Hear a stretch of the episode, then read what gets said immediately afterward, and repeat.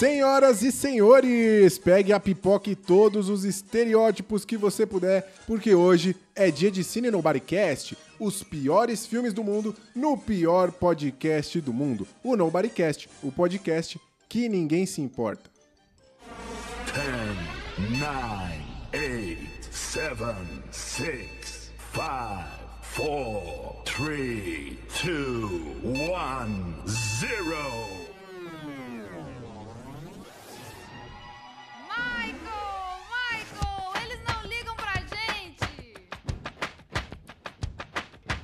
Porra, Michael Jackson, eles não se importam com a gente. Porra, Michael Jackson, eles não se importam com a gente. Porra, Michael Jackson, eles não se importam com a gente. One more time, one more time. Porra, Michael Jackson, eles não se importam com a gente. Nobodycast. A sensação do momento. Michael, eles não ligam pra gente. Sejam todos muito bem-vindos ao Nobodycast, o podcast que, se fosse um time de futebol, seria o Ibis Esporte Clube, porque assim como eles, a gente sabe que é ruim, mas mesmo assim a gente entra em campo com muita alegria para decepcionar aqueles que torcem por nós. E se você quiser se tornar sócio torcedor aqui do Nobodycast, é muito fácil. Primeiro você precisa ter um baita mau gosto para podcasts. Depois você precisa seguir o nosso podcast lá no Instagram, NobodyCastBR. Segue lá que tem muita coisa massa, a gente posta lá indicações de filmes e séries, memes, a agenda do mês. Você pode mandar sua mensagem pra gente via direct, que a gente escuta aqui no último episódio do mês também. Enfim, só alegria e sensualidade. Segue também a gente lá na sua plataforma de podcast favorito, para que você seja avisado sempre que sair episódio novo e aí você vai ter acesso à sua dose de coliformes verbais semanal. Fazendo isso, você garante a sua carteirinha oficial de perde tempo do caralho, como gosta de dizer aqui o Jonathan. Bom, vamos dar início à partida, né? Os melhores jogadores da Terra estão entrando em campo, eles que batem um bolão no tocante a falar merda, começando pelo nosso zagueiro, responsável ali por proteger o primeiro pau, se der o segundo pau também e o pau que aparecer. Mais bruto que porteiro de Enem, Caio César. Bate, bi, tri, tetra legal. Muito bom. Já chegou mandando referência do filme aí, assim que eu gosto, Caio César. Como tá seu coração nesse momento, assim, para comentar essa belíssima obra? Ah, só sobre o filme? Não, sobre o filme tá de boa, tô tranquilo. Agora não me pergunta sobre a Sobre- vida não, por favor. Vamos deixar então só no âmbito do, do filme, porque já vimos que a situação não está boa para Caio César. Ah, na sequência, eu chamo ele, né? Que pode até ser perna de pau, não ter inteligência de jogo, quiçá qualquer outra inteligência, mas que é o grande responsável por animar o ônibus do time, o vestiário e o churrasco pós-jogo. Figura estratégica nesse time horroroso aqui. Recebam ele, Igor Lima. Ah, eu tô maluco! Ah, eu tô maluco! Cara, que coisa maravilhosa, velho. Eu tava com muita saudade. Eu acho que melhor do que o Auto Maluco era só o U, tererê, U, tererê. É verdade, é verdade. Enfim, né? Caraca, e- e já dá pra ver que você tá alegre hoje, tá animado pra falar sobre É, essa película, Igor. Eu só queria fazer uma referência do filme, porque eu não entendo porra nenhuma de futebol. Foi uma das poucas coisas que eu consegui captar ali do filme, mas tô feliz, tô feliz. Foi, foi uma experiência muito, Muito boa. bom, muito bom. Mas não fique, não fique desanimado, não, que o filme realmente tem muitas mensagens, é difícil você conseguir absorver. Eu só queria perguntar, gente- depois daqui nós vamos pra onde? Ai, Depois cara, nós saudade. vamos descobrir. Ó, o seguinte, agora, agora eu vou chamar aqui o nosso camisa 10. Ele que joga e joga, tem a risada de ladrão, entre em campo carregando sua JBL e fazendo o passinho do jogador. Nosso craque que com certeza vai meter três gols na partida, mas não vai pedir música gospel no Fantástico, porque infelizmente ele teve relações cortadas com a igreja aí após ser impedido de jogar na quadra. Mesmo assim, Mesmo assim, ele seguiu seus sonhos e veio parar aqui. Com vocês, Jonathan Luiz. Ho, ho, ho! Fala, seus perde tempo do caralho. Hoje não é 25 de Natal, hoje não é dia 25 de dezembro, mas é Natal porque vamos falar de Deus. O Deus rubro-negro, Zico. Eu aqui como flamenguista me sinto honrado em ter essa obra avaliada e ao mesmo tempo envergonhado por ver um ídolo se prestando a tal papel. É, mas foi- eu, eu achei interessante, Rory, você levantar esse assunto das músicas gospel. É gospels ou gospel? Fica a dúvida aí pra quem é professor de português. Gospels. Das músicas gospels, Exatamente. Que toda vez eu fico profundamente irritado todo domingo quando eu vou assistir os gols do Fantástico, porque é uma tradição, e os caras pedem música gospel toda vez. E aí a minha esposa Toda fica vez. brava comigo, ela fala assim, pô, Jonathan, mas é a fé do cara, mano. Aí eu falei, não, Jane, eu entendo. Mas o lance é, Deus não faz isso não, mano. Deus não vai tirar de um pra dar pro outro, não, cara. Deus no futebol e na vida, ele deixa o livre-arbítrio. Então, véi, música gospel É não cola, não. Eu sempre imaginei assim, quando eu via jogo da, da Copa, né? Sei lá, tava o Brasil e um time, sei lá, da Finlândia. Aí eu penso assim, não, lá os caras não devem acreditar em Deus, né? Então, beleza, os caras tá rezando aqui, Deus vai ajudar nós. Mas quando é, sei lá, Brasil e Argentina, que você sabe, tá ligado? Aí Deus vai ficar assim, "Ô, mano, o que eu faço nessa porra? Se Deus ajudasse todo jogador que escolhe música gospel lá, era empate todo jogo. Exatamente. Então, diga não às músicas gospel no Fantástico. Jonathan já chegou polêmico, já chegou com o pé na porta aqui. E eu queria dizer que eu também estou aqui, Roari Moraes, eu sou como se fosse o árbitro aqui, né? Que em meio a chutes na canela, cotovelada nos olhos, chegadas duras por trás, eu tento manter a ordem no jogo. Ô, Tem que mas tem VAR ou não tem nessa porra aí? Não, aqui é sem VAR, né? E ó, a dificuldade aparece, mas eu tento aqui manter a ordem no jogo. Mesmo assim, ninguém me obedece, eu levo a culpa pela derrota do time e ainda sou chamado de filho da puta por estar fazendo o meu trabalho. Hoje nós vamos falar aqui de futebol, ou melhor, de futebol e cinema. Tem como dar errado? Não tem tem. sim, e o filme bosta de hoje vai provar isso. Mas antes de falar de coisa ruim, vamos dar um descontinho pra você, trazendo indicações de coisas fodas que você precisa assistir pra já. Se quiser ir direto pro tema principal, já sabe, né? Na descrição do episódio tem a marcação certinha aí pra você pular. Mas vou te dizer isso, vai te render aí no mínimo um cartão amarelo e uma advertência. Esse é o momento.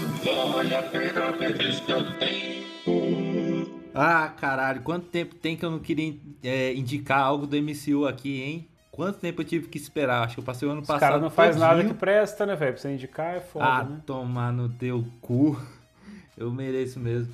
Velho, tipo, nunca. eu nunca Lá vem Caios emocionado, hein? acho que eu Vamos ver o indiquei que um, sair. o Thor Ragnarok uma vez, mas eu Foi, não eu gosto de lembro, ficar. eu lembro. É, eu não gosto de ficar indicando o- os filmes assim do MCU, porque pra mim, velho, é coisa que todo mundo já viu, não tem por que indicar, né? Mas é, eu vou dar o meu aval aqui, acredito que muita gente já vai ver, já, já vai ter visto esse nesse momento também, que é WandaVision, a série disponível agora no Disney Plus, que dá continuidade é, dentro do universo do MCU e dá continuidade à história da Feiticeira Escarlate do Visão.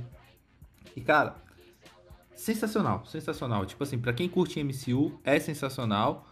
E eu acho que pra quem não curte MCU é, é também, porque tipo, é uma, é uma das coisas acho que menos MCU do MCU, porque é, ele, ele trata principalmente ali sobre luto, sobre como lidar com luto, saca? Tipo assim, obviamente vai ter as coisas de, de super-herói, de vai ter uma, uma porrada ou outra, mas é menos, saca? É menos do que o normal. Tipo assim, o- são nove episódios e a história anda quase que sem, sem embate físico e você fica intrigado e é divertidíssimo.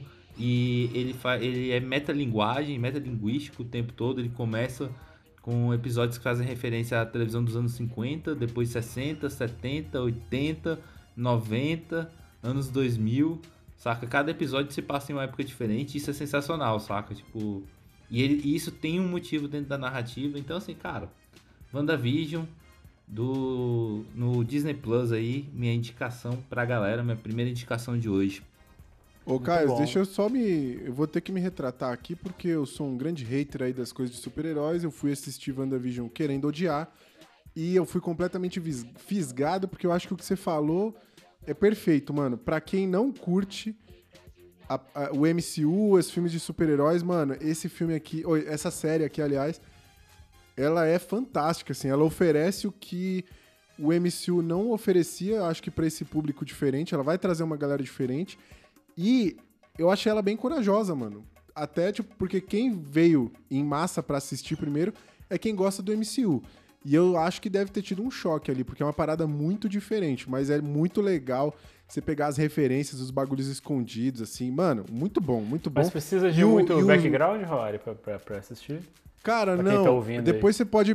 Depois você vai pesquisar e você vai ter uma camada a mais, assim. Mas eu acho que a, série por si só já é muito intrigante. E, o- e os dois protagonistas têm que dizer que eles dão show, mano. Eu, eu dou Ah, uma foda. dica aqui pra galera, tipo assim, se você, se você acompanhou todo o MCU, chegar em WandaVision agora é um deleite, saca? Tipo assim, é uma série que te contempla por isso. Mas se você não assistiu, você não precisa assistir.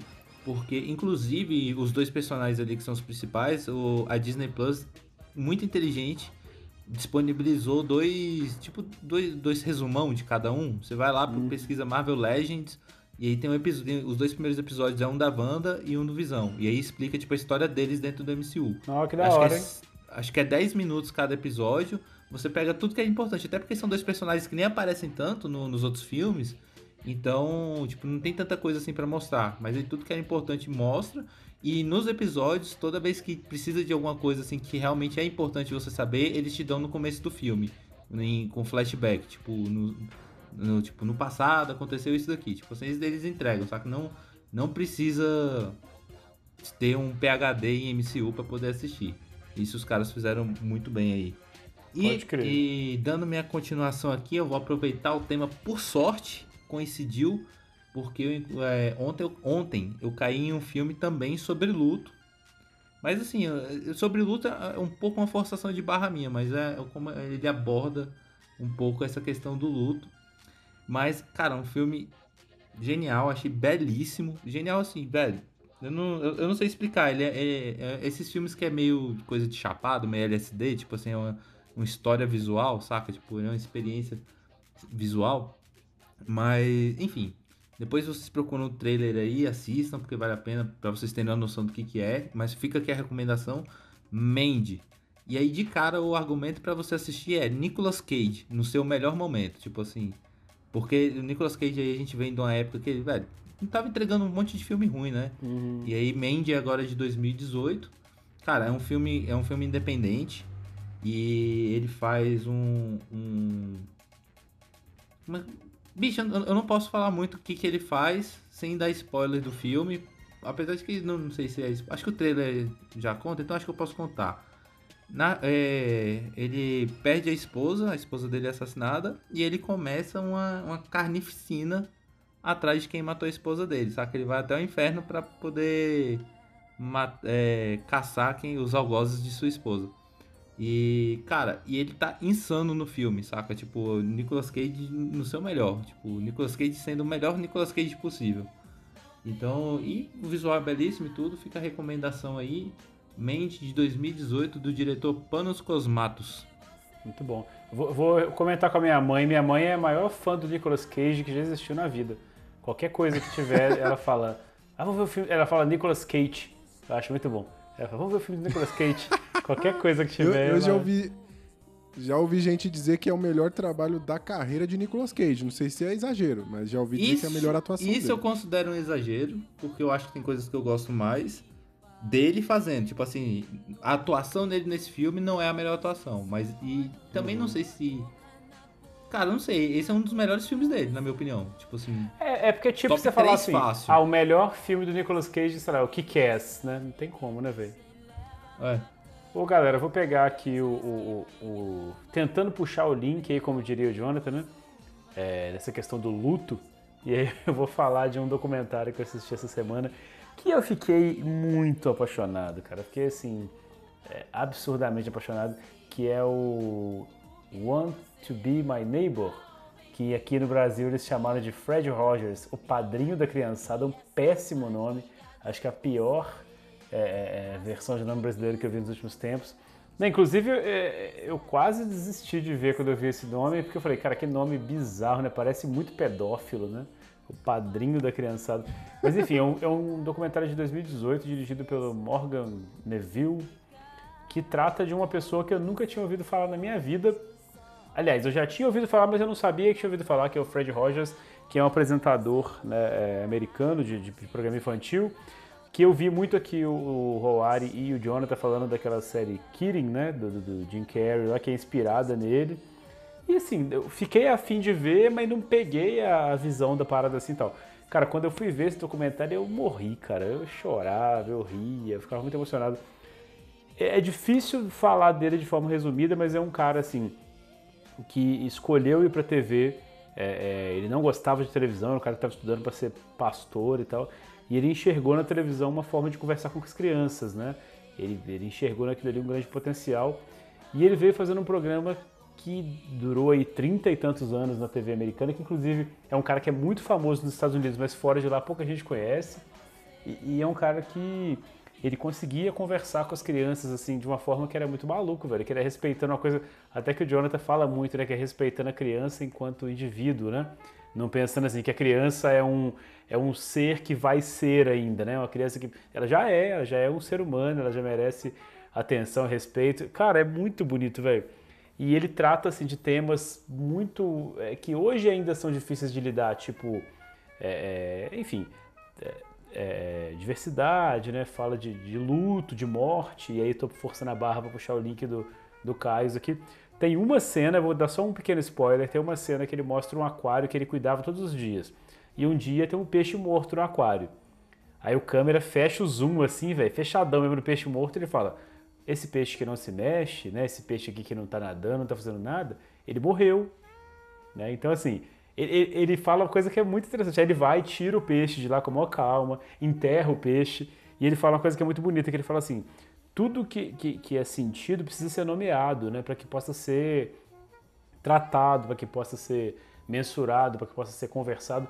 Cara, muito bonito, não vou ficar fritando demais. Esse documentário ele conta a história, né? Bem cronológicozinho assim. Conta lá o começo da vida do, do, do Fred Rogers, como é que ele começou no programa até a morte dele. E, cara, muito emocionante, muito bonito. E eu vou fazer, vou emendar aqui agora com a minha próxima indicação, e aí depois, se vocês quiserem comentar, já comenta tudo, que é o filme. Que é um filme aí, nada mais, nada menos do que estrelado pelo Tom Hanks, que só por aí já, né, já fica apaixonadíssimo. Um filme de 2020 que chama A Beautiful Day in the Neighborhood, que aí é uma tradução literal, que é um belo dia na vizinhança, lindo dia na vizinhança de 2020, dirigido por Marielle Heller. E aí esse filme já tomou um outro viés, assim, que tem o Tom Hanks como o Fred Rogers, mas ele conta de um episódio que é um jornalista que tinha que fazer um perfil dele para uma revista e era um cara que não acreditava nele, velho. Que assim, vou te dar a dica seguinte: se quiser ver os dois, veja os dois massa, mas se for escolher um, eu acho o documentário melhor. Mas vendo os dois, assiste o documentário primeiro, porque sem o background eu fiquei pensando, cara, esse cara não pode existir, velho. Esse cara é fake, não tem como ser uma pessoa tão boa assim. E é o que o jornalista faz por você no filme, sacou? Ele vai atrás de tentar descobrir a farsa desse cara.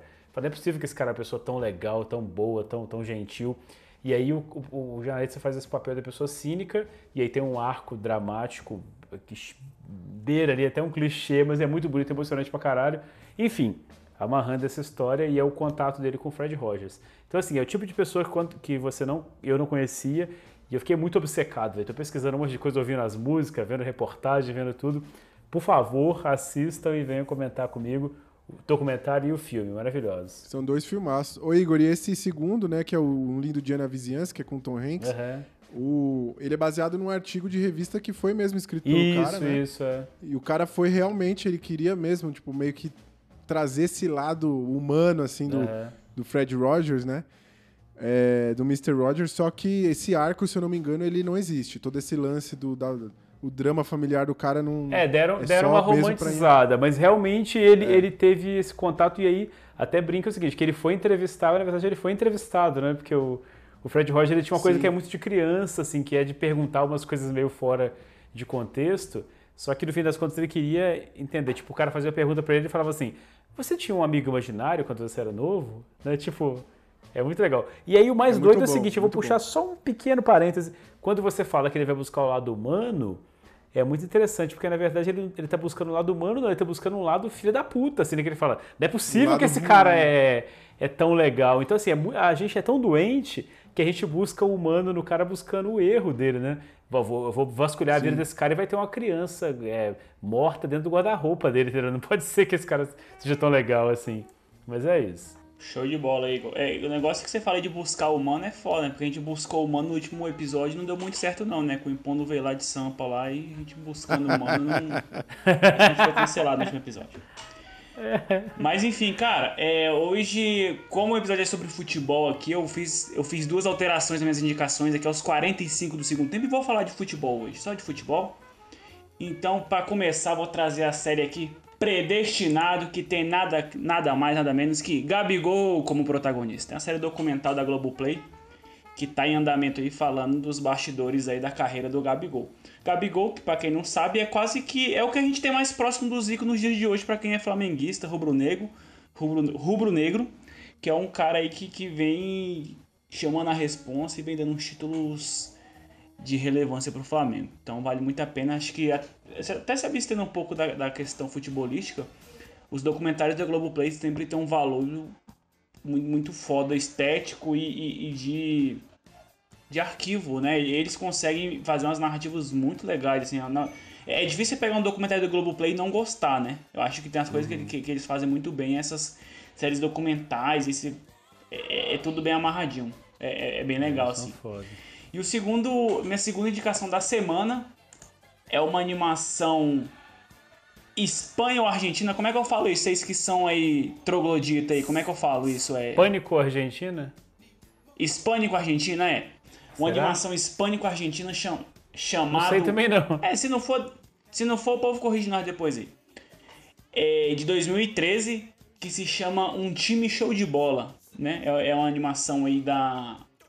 Tem um diretor argentino, que eu vou falar só no final pra chocar vocês, que conta a história do Amadeu, que ele, tipo assim, curte totó e tal, só que, velho, é um péssimo jogador de futebol, tá ligado? E aí ele ganha do moleque lá na infância, e aí esquece, e, uma, e esse moleque volta um playboy filha da puta e resolve fazer um, um, treina, um centro de treinamento de futebol moderno, né? Lá na cidade dele, cidade pequenininha.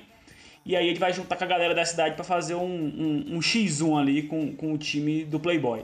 E aí os bonequinhos de Totó que acompanhou o Amadeu a vida toda aí vai, vão dar um help pra ele nessa disputa valendo muita coisa. E o diretor é nada mais, nada menos que Juan José Campanella, que eu não preciso falar muita coisa sobre ele. Eu não né? sei quem é, se puder falar, eu agradeço. Não, mas eu. Acho que vale a Então tá galinha, então bom, vai quem- explicar. Juan José Campanella é nada mais nada menos que o diretor do Segredo dos Seus Olhos, um puta Ah, filme tá. argentino. Agora eu sei quem é, agora eu sei quem é. Então vou, vou poupar você Cara, da eu galinha queria só fazer um comentário. O episódio dessa semana da, da Laurinha Lero cita o, o documentário do Gabigol e ela faz assim uma dissertação maravilhosa sobre. Acho que vale a pena só por isso, cara. Fantástico. Vou ouvir, vou ouvir. Se é uma indicação, merece galinha, hein? É, vai tomar galinha porque não é pra, e não é pra ficar falando de outro podcast aqui, não. Se fudeu, galinha no Não, mas Igor. pela Laurinha eu tomo quantas galinhas vocês quiserem. Galinha no Igor. Eu vou puxar o link aqui. Meus, minhas duas indicações vão ser também sobre esporte. Achei que eu ia ser o inteligentão que ia vir com essa ideia. e O Jonathan veio e me atropelou. É, a minha primeira indicação. Entrei por é de trás, né. Roy? Entrada dura por trás, desculpa. Entrou entrada dura por trás aí. É, minha primeira indicação é um documentário que está disponível no Netflix que se chama Pelé. Né? Agora, é, é, agora acabou aquela piadinha do, do queria ver o filme do Pelé. As pessoas podem entrar no Netflix e de fato assistir.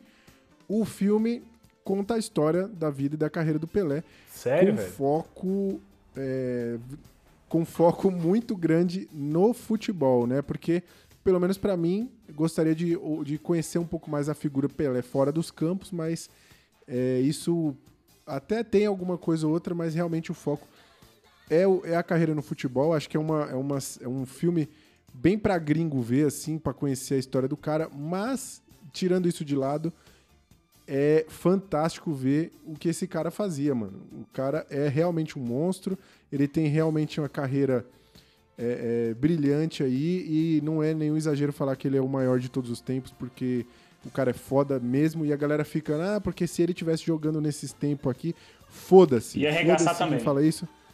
Assista o documentário, porque o cara era um gênio no que ele fazia. E é muito legal de ver. A história dá gosto de lembrar de certas épocas do Brasil vencedor aí. E a minha segunda indicação já não é sobre futebol, é uma indicação de um documentário de basquete. É, mas como é esporte também, achei que caberia colocar aqui. E é ah, uma indicação. Cara, é um, é um documentário que tem uma história muito, muito legal. É, ele está disponível lá no Globoplay e ele conta a história lá de como a seleção brasileira de basquete venceu em 87 os americanos, né, favoritaços assim na, na modalidade, impossíveis de vencer. É, e conta também como essa vitória do Brasil lá nos Jogos Pan-Americanos é, mudou a maneira que o esporte é praticado no mundo, assim, né? Então o documentário ele se chama Revolução dos Três, justamente porque ele aborda como a bola de três, que até poucos anos antes desse Pan-Americano aí não, nem existia, é, como ela foi fundaven- fundamental para essa vitória e como isso abriu os olhos da galera, né? Tipo, do potencial que era você ter bons arremessadores de três e tal. Não à toa, hoje, isso decide jogos. Então, isso mostra como aconteceu essa evolução aí. E para contar essa história, tem depoimento de uma par de gente. Tem o Oscar, né? Mesmo que ele teve um papel fundamental nessa vitória. Tem o Pedro Bial, Rafinha Bastos. Tem uma galera gringa aí, para quem Tem o curte Stephen bastante, Curry, tem o Harden. Não tenho. Acho que fala, cita o Stephen Curry Ah, lá, tinha que ter, ele né? Tinha que ter a especialidade É. do cara, né? Exatamente. Ele, ele, eu não lembro se ele chega a comentar alguma coisa, mas tem o James Harden, que é o Barba, né? Que quem acompanha basquete aí, o cara joga pra caralho. Tem o Steve Kerr, que, que- o Steve Kerr, que jogou com o Michael Jordan e hoje ele comanda um dos melhores times aí em arremesso de três, de- pelo menos dessa última geração, que é o Golden State Warriors, justamente o time do Stephen Curry. Então, se você gosta de esporte, acho que você vai curtir esse doc, ele é bem curtinho e acho que eu já disse, né? Tá lá no Globoplay. É isso aí, gente. Essas foram as indicações de hoje. A gente espera que vocês tenham gostado. Mas agora chegou aquele momento de falar de filme ruim. Vamos nessa.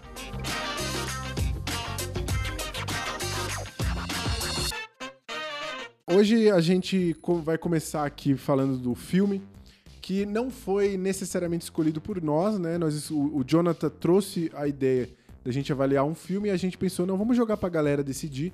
Foi uma, uma luta dura, foi complicadíssimo, mas dessa, desse embate saiu um vencedor, que foi o filme de hoje. E aí, só pra deixar claro aqui pra galera que não pôde participar, a gente fez uma watch party, eu gosto de falar essa expressão, Acho ótimo. é, a gente mandou a gente mandou o link para uma pra, pra galera, teve um outro que, que entrou e assistiu com a gente, então a gente comentava ali em tempo real. Foi uma experiência muito boa, a gente vai tentar replicar isso nos próximos filmes que a gente trouxe aqui. Por hora, eu queria pedir pro Jonathan, já que o filme que ele indicou foi o vencedor, queria pedir para que ele dissesse que filme é esse e o que motivou ele a trazer para cá, por que, que ele escolheu essa película maravilhosa. Cara, o filme se chama Uma Aventura do Zico. Ele é de 1998 barra 1999, né? Que tem essa. Sempre tem essas divergências de ano de lançamento, de produção, né? No IMDB é Tipo 98. o carro, né? Que era Wikipedia- 98, modelo 99, É, né? é, exato. Aí na, na, na Wikipedia é 99, enfim, 98 99. É, pra, pra você, pra você entender, saiu naquela época ali que o Brasil tomou aquela costa da França na Copa de 98, que foi, acho que, uma Copa traumatizante pra todos nós, da sido na década de 80 e 90, né? É, cara, eu, eu vou falar pra vocês que eu não conhecia o filme, e aí nessas, nessas andanças aí de. A gente. E essa é uma das vantagens do Bodycast, essas andanças pelo chorume da internet, do chorume das películas ali, eu falei, porra, mano, eu queria encontrar alguma coisa que fosse futebol, que, que, que eu queria falar sobre algum filme de futebol, que todo filme de futebol é péssimo, então vai, ter um filme de futebol péssimo pra gente avaliar.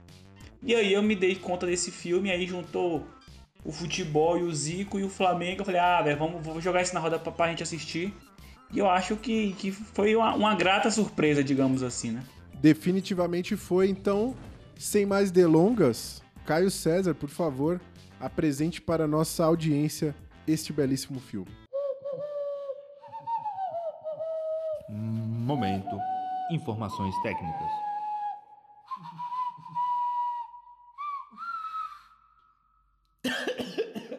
Cara, Uma Aventura do Zico, filme de 1998, como o Jota falou, existem informações conflitantes quanto a isso, mas aí eu vou prezar pela que aponta primeiro, né? Tipo, é, vou dar essa, esse mérito aí, 1998.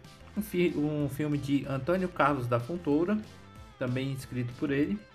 Produção de Luiz Carlos Barreto e Luci Barreto. Teve um orçamento aí, pasmem, de 5 milhões de reais. Eu Em 98, né, Caio? Vale lembrar, né? 5 milhões em 98. Nossa Hoje deve Senhora. dar 29 milhões, né? Cara, é assim, tipo, eu sei que 5 milhões de reais em 98, tipo, vamos lá, o, o real tava 1 pra 1, dava um, acho, que- acho que o real tava quase 1 pra 1, né, nessa época, acho que é um, um É, e por aí. pouco. Imagina um filme aí feito com 4 milhões de dólares, né? Ainda não é um orçamento grande, saca? Tipo, pra produção, mas pro padrão nacional é muita coisa. Tipo assim, pra comparação, o lá, Aquaria foi feito com 10 milhões em 2003 de reais, saca? E teve o dobro do orçamento. E tipo assim, a qualidade é quase igual. É porque foi 5 milhões só pra pagar o Sandy Júnior. Eu eu vou dar só mais um comparativo pra vocês entenderem a discrepância que é 5 milhões de reais. O Menino e o Mundo foi feito com 2 milhões de reais. Puta merda. Mas aí é, é- é filme de desenho, né, Jonathan? Não dá pra levar a É, sério, né? desenho, desenho é fácil. Desenho é fácil. Agora, em contrapartida desses 5 milhões investidos, o retorno foi de 158 mil reais. Pô, Então, Ah, valeu, É, valeu sério? pena. valeu, Você acha que valeu um prejuízo de 4,8 milhões? Ô, Caio, Mas, mas valeu, mas, valeu. mas sabe o que, que é doido, mano? Sabe o que, que é doido isso aí? Porque a época do filme afeta muito a parada, né? Porque, tipo assim, o filme, o filme ele é feito pensando. Ele, ele tem um, publi- ele tem um, um público-alvo diretamente ali que, porra, querendo ou não é torcedor do Flamengo. Só quem assistiria um filme do Zico seria torcedor do Flamengo pelo simbolismo que o Zico tem. Só que ele caiu numa época da vida do Zico conturbada pra caralho, que foi na época de 98, em que ele fez parte do corte do Romário. E, mano, você cortar o Romário na Copa de 98, eu acho que, tipo assim, você era persona não grata no país, tá ligado? Então, tipo, o cara cortou o Romário, aí o Brasil se fudeu na final. Mano, na boa, você vai pagar ingresso pra ver o filme do Zico, porra. Vai tomar no cu, né? É. Ô, Jonathan, fora que o filme ele entrou em cartaz competindo com dois grandes títulos aqui nacionais que eventualmente vão aparecer aqui no nosso podcast, que é Simão e o Fantasma Trapalhão e Zoando na TV. Então, principalmente o Zoando na TV, eu acho que vale analisar aqui, que é realmente incrível. É, e eles arregaçaram de audiência, assim, então o- ainda teve esse adendo, ele foi engolido lá na... na- Cara, o Simão é um filme que eu gosto, velho. Zoando na TV Bom. eu assisti no cinema e ajudei com, com a bilheteria deles. Então imagina, né? Olha aí. Eu também. E eu vi os dois, inclusive. Cara, então, vamos continuar aqui, mas não tem muita coisa a dizer, porque a única coisa que a gente tem disponível ainda sobre esse filme é a nota do IMDB de 4,2, que é uma nota mediana aí dentro dos padrões no Bodycast, né? A gente tem Superman 3 com 5, Mestres do Universo com 5,4, mas também temos ali um, deixa eu ver, Aquaria teve 3,2, um ponto a menos. Então, esse- no IMDB, esse filme ainda é cotado melhor como Aquaria. Já discordo daqui, desde Ô, Caio, tem um número Não, que eu gosto certeza. muito desse filme, que é a quantidade de espectadores, né? Que foi 28.830. E ele ficou só uma semana em exibição, né? Então, é um número aí Caraca. para as estatísticas. Mas aí Boa hoje a gente informação. fez essa, sessa- essa sessão privê aqui do, do, no Bodycast, dobrou isso aí praticamente, né? Aumentou. Sim, aumentou agora a gente tem bastante. 28.837. né? Que era no 7 na sala, né? Agora, é, eu fazendo essa pesquisa aí das estatísticas aqui para trazer pro programa, eu encontrei uma, uma oportunidade ímpar para os nossos queridos ouvintes aí do Nobodycast mostrarem o seu poder e a gente poder mudar a realidade da internet. Porque esse filme não consta dados, tipo, não, não, ninguém nunca voltou se ele é bom ou é ruim no Google. Pode crer. Então, quando eu fui pesquisar, apareceu lá pra mim, eu printei isso, a gente pode publicar depois no, no nosso Instagram. É, o Google perguntando, você quer ser a primeira pessoa a opinar sobre esse vídeo, sobre esse filme? Mas E já vamos eu- começar então? Então, não, e aí eu já, eu, eu já peço pros meus estimados ouvintes Porra! aí do Nobodycast pra gente fazer uma campanha pra que esse filme tenha 100% de aproveitação no Google. Maravilhoso, Eu espero que todo cara. mundo chegue lá e dê um ok e, peça, e distribua essa informação aí pra gente fazer um Aventuras do Zico ser o filme mais positivado na história desse país. Ô, Muito ô, bom, a gente cara. Já podia, comecei inclusive, aqui, fa- a, gente, a gente podia, inclusive, fazer uma campanha pra assistir esse filme com o Zico.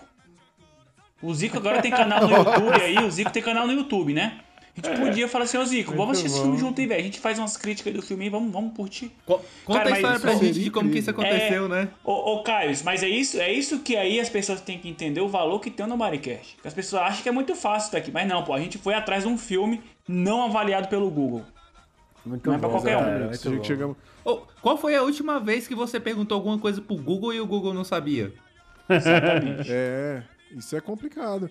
Ô, eu queria trazer uma curiosidade aqui já pra gente começar os trabalhos aqui. Vocês falaram de a gente assistir com o Zico e tudo mais. Eu queria trazer uma curiosidade que pra mim aumentou esse- a nota desse filme aqui e muito. Porque é o seguinte, quando o Zico recebeu o roteiro desse filme aí, ele não quis fazer. Aliás, o roteiro foi primeiro feito pro Pelé. Não sei se vocês sabiam disso. O filme foi feito, foi feito um roteiro pro Pelé fazer, mas aí teve, tinha conflito de agenda, o, o Pelé não conseguia. Aí os caras adaptaram pra um filme do, do Zico. Só que a história seria tipo assim: o Zico ia pra um país da África e ele ia ser o técnico desse time. É, e aí esse time ia ficar foda e tudo mais. Só que o Zico não quis fazer porque achou que ele poderia ser comparado com o Michael Jordan no Space Jam. Tinha uma parada meio assim, tinha algumas coisas muito parecidas, tá ligado? É, e aí ele bateu o pé até que mudaram pra Até história porque não que a tem gente vai falar daqui a né, pouco. Rory? Que o Uma Aventura do Zico é muito melhor. Muito melhor, não? Graças a Deus que o Zico teve essa, né, esse momento de clareza e pediu pra mudar. Mas é curioso porque no filme a gente tem pelo menos duas menções aí, duas brincadeiras com esse, esse lance do Space Jam, tá ligado? Sim. Então acho que é, é uma curiosidade legal. É, mas eu queria, eu queria perguntar pra vocês, antes da gente começar a falar da história, é, sempre aquele overview, aquela, aquela visão geral do filme. Gostaram, não gostaram, se divertiram, não se divertiram? Fala aí, quem quer começar? Cara, eu achei sensacional que o filme ele faz uma crítica ácida ali a, ao futebol moderno, né? Tipo assim, quando a gente chega ali no. Quando o Zico tem o seu alter ego exposto e fica esse conflito do- do- dos dois extremos, e retrata muito a situação atual do país, inclusive, né? Essa polaridade entre os ricos, nada mais é do que o povo brasileiro ali entre uma, uma- uma- um conservadorismo e a. E, e- como, qual que é o oposto aí do conservadorismo? Vocês que entendem mais de política que eu É, aí. o, o cirandeiro, né? O cirandeiro. Libertinagem. Esquerdista cirandeiro. Liberação. Não, pô, não é isso não. É, calma que tem a palavra certa. É. Porra. É, os meninos queriam jogar bola. Aí tem os autoritários lá que não querem jogar bola e acham que futebol é força e o caralho. Mas enfim, o filme é essa sátira, né? Essa sátira, essa crítica social muito poderosa, tendo ali um, um ícone do futebol brasileiro. Eu acho que é extremamente pertinente é, essas pessoas estarem aí tomando frente dessas questões sociais que estão em volta no filme. Muito bom. Eu Falou ia muito falar bonito, progressista, velho. Fugiu a palavra aqui, desculpa. O partido que a gente quer é progressista. É, progressista. Desculpa aí. É o Brasil, né? Mano, eu, eu achei assim, ó, de verdade. Eu fiquei com preguiça porque eu não gosto de futebol. Tem problema com futebol. Não gosto de gente que gosta de futebol. Tem preguiça de quando a pessoa gosta de futebol. É não- Zico, foda-se. Nunca me importei menos com a pessoa na minha vida quanto me importei com o Zico. Mas a experiência, como quase todos os filmes do Nobodycast que a gente vê, é aquele filme que se fosse pegar pra ver assim, né? Tipo, ah, vou ver um filme massa, hoje eu vou ter um dia livre na semana, eu jamais ia ver. Mas a experiência de assistir é, por vocês, né? E, e dessa vez com vocês, cara, é maravilhoso, velho. Quando você desliga aquele botão ali, como, como o Roar ensinou pra gente, a suspensão da descrença, você começa a se divertir num nível. Cara, assim, eu ri pra caralho, velho. Assim, acho que é um dos melhores filmes de comédia, sem ser de comédia, que eu vi nesse ano, assim, sei lá. Sim. Nos sim. últimos anos. Isso é verdade. Eu acho Foi- que vale ressaltar, inclusive, a surpresa que foi estar disponível no Prime, não foi? Que a gente tava aqui É, catando vídeo no a gente tava YouTube, do pirateando a parada tinha no Prime. Isso eu acho que é legal falar pra galera, ó. Esse filme está disponível no Prime Video. Então você que paga aí seus. Acho que é R$ 9,90. não sei. 9,90. Agora você entende por que, que você paga só R$ 9,90. Cara, se tiver esse tipo de coisa no catálogo. Se tiver um ano que você tá pagando 9,90 e você não viu nenhum filme, e você assistir esse filme do Zico, já valeu a pena. Com certeza. Diz aí, Carlos. Cara, eu vou falar que a experiência pra mim foi válida justamente por poder assistir de galera, saca? Tipo, Aham. junto, mesmo que online, mesmo que pelo bate-papo ali do sistema do Prime, valeu a pena porque O que faz o filme pra mim são os comentários, saca? Tipo assim, é, é, é, é no- notar as mazelas em tempo real. Então, acho que. e- esse é o lado positivo de ver ruim- filme ruim no Nobodycast, saca? Dividir a- as opiniões e os comentários com os amigos. Muito bom, muito bom. Ó, esse filme aí, cara, eu vou te dizer. é, ele é horroroso. Ele é realmente muito ruim. Muito, muito, muito, tipo, muito. O Jonathan deu uma espremida enorme pra tirar essa mensagem que ele, ele falou aí sobre. Mesmo depois que ele moderno. explicou, eu não entendi. Ele forçou muito, assim. Vai ter que se limpar depois aqui, porque o filme é realmente ruim em, em muita coisa. Mas, velho, é divertido demais, assim. Eu, eu acho que. Eu não lembro de ter trazido. Tirando o, o, o do He-Man lá, como é que é? O Mestres do do Universo. Eu acho que todos os outros eram ruins de, de divertir. O Mestres do Universo eu fiquei puto. Ah, teu cu. Ele me, de- Vou divertido ele pra me caralho deixou. ver. Ele me deixou puto. Mas. É, esse do Mestre Universo cara, parecia que não ia acabar. Eu assisti ele em cinco episódios aí, não acabava. Ele me deixou puto. Mas esse daqui, mano, ele, ele realmente é, é fantástico. Eu acho que ele é um retrato perfeito do que é o Brasil. E eu fico muito orgulhoso dele ter feito isso, retratado a- a- o nosso país com tanta perfeição. Até porque o único, o único país em que esse filme foi lançado em DVD foi o Japão. Então imagina que legal a galera no Japão assistindo esse filme aqui. É, é porque o Zico tem esse peso absurdo na cultura japonesa, né? O bicho, ele é, ele é meio que um, um- ele é meio que o Pelé do, do, do Japão, saca? Porque o, ja, o Japão nunca teve uma cultura muito futebol, futebolística, a não ser lá o, o, o Super Campeões, né? E o e no Zoom Eleven lá, acho que é o mesmo, sei lá. E aí, o bicho ele, é- ele, ele tem toda essa questão de, de ser. Tem, tem, tem estátua e tudo. Se eu não tô enganado, acho que o, o, o Zico foi um dos primeiros treinadores a levar o Japão pra Copa, saca? Acho que rola um lance assim. Posso estar falando merda também. É, outro ponto que eu acho massa do filme também, Mari, é que tem muita, muita referência do filme perdido ali, velho. Tem, Tem, muita coisa tem que você pegar. referência. Que aí a galera fica assim, pagando pau aí pra Bacurau e o caralho, pagando pau pra Cidade de Deus, mas a sequência inicial do filme é Cidade de Deus total. O, o, o menino lá, o, o, o, o- É o Meirelles, né? O diretor do Cidade de Deus? O menino. É o Meirelles, né? O rapaz lá. É, É, o menino lá rapazinho lá. assistiu, mano. O menino lá assistiu o a Aventura do Zico, certeza, velho. Que o começo ali, aquela corrida atrás da galinha no morro, começa bem assim a Aventura do Zico, velho. E o Cara, Bacurau a única diferença é que o. descaradamente. A, a única diferença é que o Aventura do Zico é ainda naquele aspecto quadrado, né? E Cidade de Deus já é widescreen. Tirando isso aí. É, a não faz única diferença, nenhuma. né, Igor, que eu vejo, na verdade, é que na Cidade de Deus ele corre atrás da galinha e aqui os meninos correm atrás do galinho, né? Então acho que tem essa diferença É, aí um boa, outro, que é Jonathan. Essa- Eu, eu tava com essa na ponta da língua, mas você foi mais rápido. muito bem, muito bem observado. Ó, pra galera que não teve a oportunidade de assistir o filme, deu azar, né? Rateou, como diz aquele, aquele meme do garoto que almoça três conchas de galinha. Não sei se vocês já viram. Espero que sim. Nunca vi. Caralho. Ó, é o seguinte, só pra contar a história aqui, é, o Zico, ele resolve abrir uma, um concurso pra selecionar crianças do Brasil inteiro que ele vai treinar elas, né, ensinar e passar todo o conhecimento deles, dele de futebol. E o começo do filme é justamente a gente conhecendo algumas crianças que estão ali na expectativa porque o sorteio é, está pra ser anunciado ali o resultado, né? Eu, eu gosto, eu gosto da premissa de selecionar crianças do país inteiro, que é a desculpa perfeita pra estereotipar todas as regiões ao mesmo tempo. Não, isso é, realmente, realmente. Agora, é demais, mano. Porra.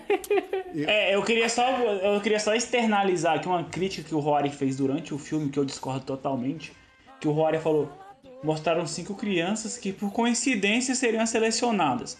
Mas Robert Maqui, Robert Maqui, Robert Maqui, roteirista aí é, é, aclamado em Hollywood, que fez aí seu livro Story, e lá no livro dele coloca: quando as conveniências são colocadas no início do filme, não tem problema. Porque aí ele fala que no- quando você bota no começo, ela só tem que fazer sentido. Depois não faz sentido as crianças lá, Rory. Não, eu só. Eu Isso só aí é arma do- de Chekhov, gente. Tá gatilho- claro, tá? É arma de Chekhov.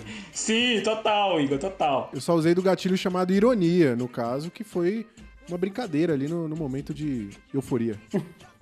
Ah, que bom então. Eu já, eu já ia te corrigir em cima disso, mas então tu, se, se você se defende dizendo que era ironia, e então não tem argumentos, né? Só a nossa falta de compreensão do seu humor E- e- elaborado. essa- o humor do Rory é elaborado demais pra gente. É, e essa introdução é muito é boa, né? Porque profissional, é- né? ela mostra aí os cinco cantos do país. Né? Acho, não, mentira que ele não mostra, que eu acho que não mostra a Amazônia, não. Mas de resto ele vai no. Vai ali no. no- no- de ponta a ponta, quase, né? Cara, só faltou esse- isso. Só faltou trazer o menino da Amazônia e ele ser um índio. É. Porque o resto tava Só tudo. isso. É. Só isso. É os cinco cantos que eles pensaram assim, ah, deve ter cinema nesses lugares aqui, né? Lá no norte não tem, né?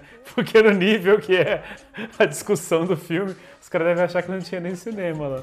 Que não tinha televisão pra fazer o concurso, né? Tem umas paradas que eu fico puto com esse filme aqui. O lance do estereótipo, a gente já falou.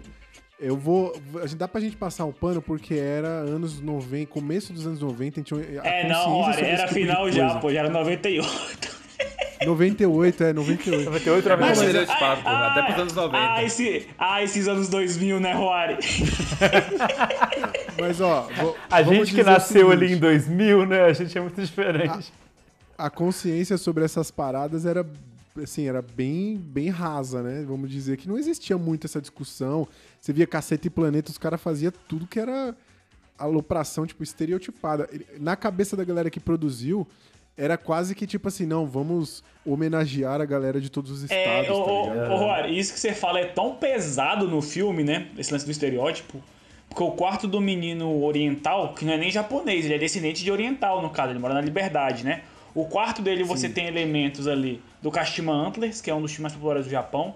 Você tem a cortina de um cara lutando sumô, né? Esporte típico do Japão. Você tem um Buda. Aí você tem ele de faixina e kimono, batendo um tambor. Então vocês, eles pegaram tudo e socaram num quarto, né? É. Não, e o moleque, o japonês, ele é condenado a passar o resto do filme inteiro com a faixa do Daniel San na testa. Ô, mano, só o Daniel É. San e o Bonovox que usam essas faixas, ninguém mais. Não sei por que, que os caras. e o Kokimoto. Eu não sei por que, que o povo Agora insiste em fazer isso, cara. Não sei se vocês perceberam que o, o menino, provavelmente na vida real, ele é descendente de nordestino e ele lutou constantemente ali com o seu sotaque nordestino pra emplacar um sotaque oriental. Ficou uma coisa super confusa. A menina que faz a gaúcha, ela, a atriz, ela é carioca. Aham. Ela não é gaúcha de verdade, então também. E eles fizeram um concurso com mais de 500 crianças. Não dava pra achar uma porra de uma criança do lugar mesmo. E, véi, ô, Isso Rory, e é foda né, que você vai ver os bastidores aí do filme na internet, você vê que foi uma seleção forte, foi muita criança pra parada, mano. Foi, foi mesmo. Foi mesmo. Quem não ia querer fazer parte do filme do Zico? Você tá maluco. É, e aí a gente tem então essas crianças que vão ser selecionadas. O anúncio é muito legal porque ele é feito no. Ele é feito num programa de TV. Aí, já tem uma coisa que eu queria perguntar pra vocês: é o seguinte. é, foi em 98 esse filme, né? No, no ano de 98 não tinha nada acontecendo, não, porque a cobertura que a mídia deu pra esse concurso do Zico aí. Meu Não, mas aí, aí, aí vai aí você vai ter que tomar no meio do seu cu. Porque quando é pra pagar filme. Porque quando é pra pagar pau pra filme de gringo cobrindo lá. Aquele filme da década de 90 que cobria os torneios de videogame lá, que a mídia toda ficava em cima, ninguém reparava, reparava isso. Aí no conteúdo nacional, a galera, você quer vir pagar isso aí. Não, aí você tá errado. Você tá sendo. Mas eu vou você até tá sendo além. vira-lata, mano. Síndrome de vou vira-lata. até torneio além. de A, a- gente foi jovem, eu também. Não, eu vou- eu vou até além, porque na diegese do filme ali, não era um, era, era um reality show, né? No fim das contas. Eles iam selecionar crianças para participar de uma competição. Hoje, de que, que se fala só? BBB. Não, mas não tem reality show nada. Qual que é a competição? Que competição que Mano, só não estava participam? sendo filmado. As crianças sendo selecionadas para na participar moral, do- da escola do Zico. É um reality show, ué. Esse programa aí é tipo uma referência ao show gol do Silvio Santos ali, né? que nessa época bombava, mano. O show gol bombava nessa época aí. É, pra mim é tipo um reality Bombado. show, velho. Tipo, ele ia selecionar as crianças que iam participar do programa dele. Aí tinha, a galera ia ficar mostrando como é que tava o desempenho deles. É porque não tinha essa ideia de que você ia ficar ali filmando 24 horas. Mas era até antes do show de Truman, olha aí. Olha o Zico aí apontando pra onde que o mundo ia. Caraca, hein? E o, o- a gente tem que mencionar também o antagonista do filme, né? Que é um, um- um menininho playboy que não é convocado, mas ele tem o poder do dinheiro, né? Que a gente sabe que é o poder, o maior poder que tem. E aí o filme tem as suas passagens de ficção científica graças a esse moleque, porque o pai dele trabalha com sei lá o quê, uma empresa de tecnologia, tecnologia de ponta, como diz o próprio pai dele, é, que está treina, tá, tá clonando ali, né? Tá iniciando testes com clonagem. Com- Como bem disse o Mamulengo, ele trabalha com televisão Sharp touchscreen e clone, né? Cara, mas vamos lá. Aí eu, eu tô aqui pra defender o filme. Vocês estão fazendo críticas Vai lá. aí que não convém, porque vocês reclamam quando a galera quer inventar na tecnologia do filme, assim, porra, que efeito zoado. E quando os caras é realista dentro da condição ali do filme da época, vocês reclamam também, pô. Vocês têm que decidir. Porque eu acho que apesar de, sei lá, tudo bem, parece TV Sharp, parece. Mas, porra, em momento algum ele se propõe parece, é. a falar que a, pa- a falar que a parada é algo ali que é de outro mundo. Não, pô, é dentro do, do contexto do filme, saca? Pra mim faz sentido o computador deles.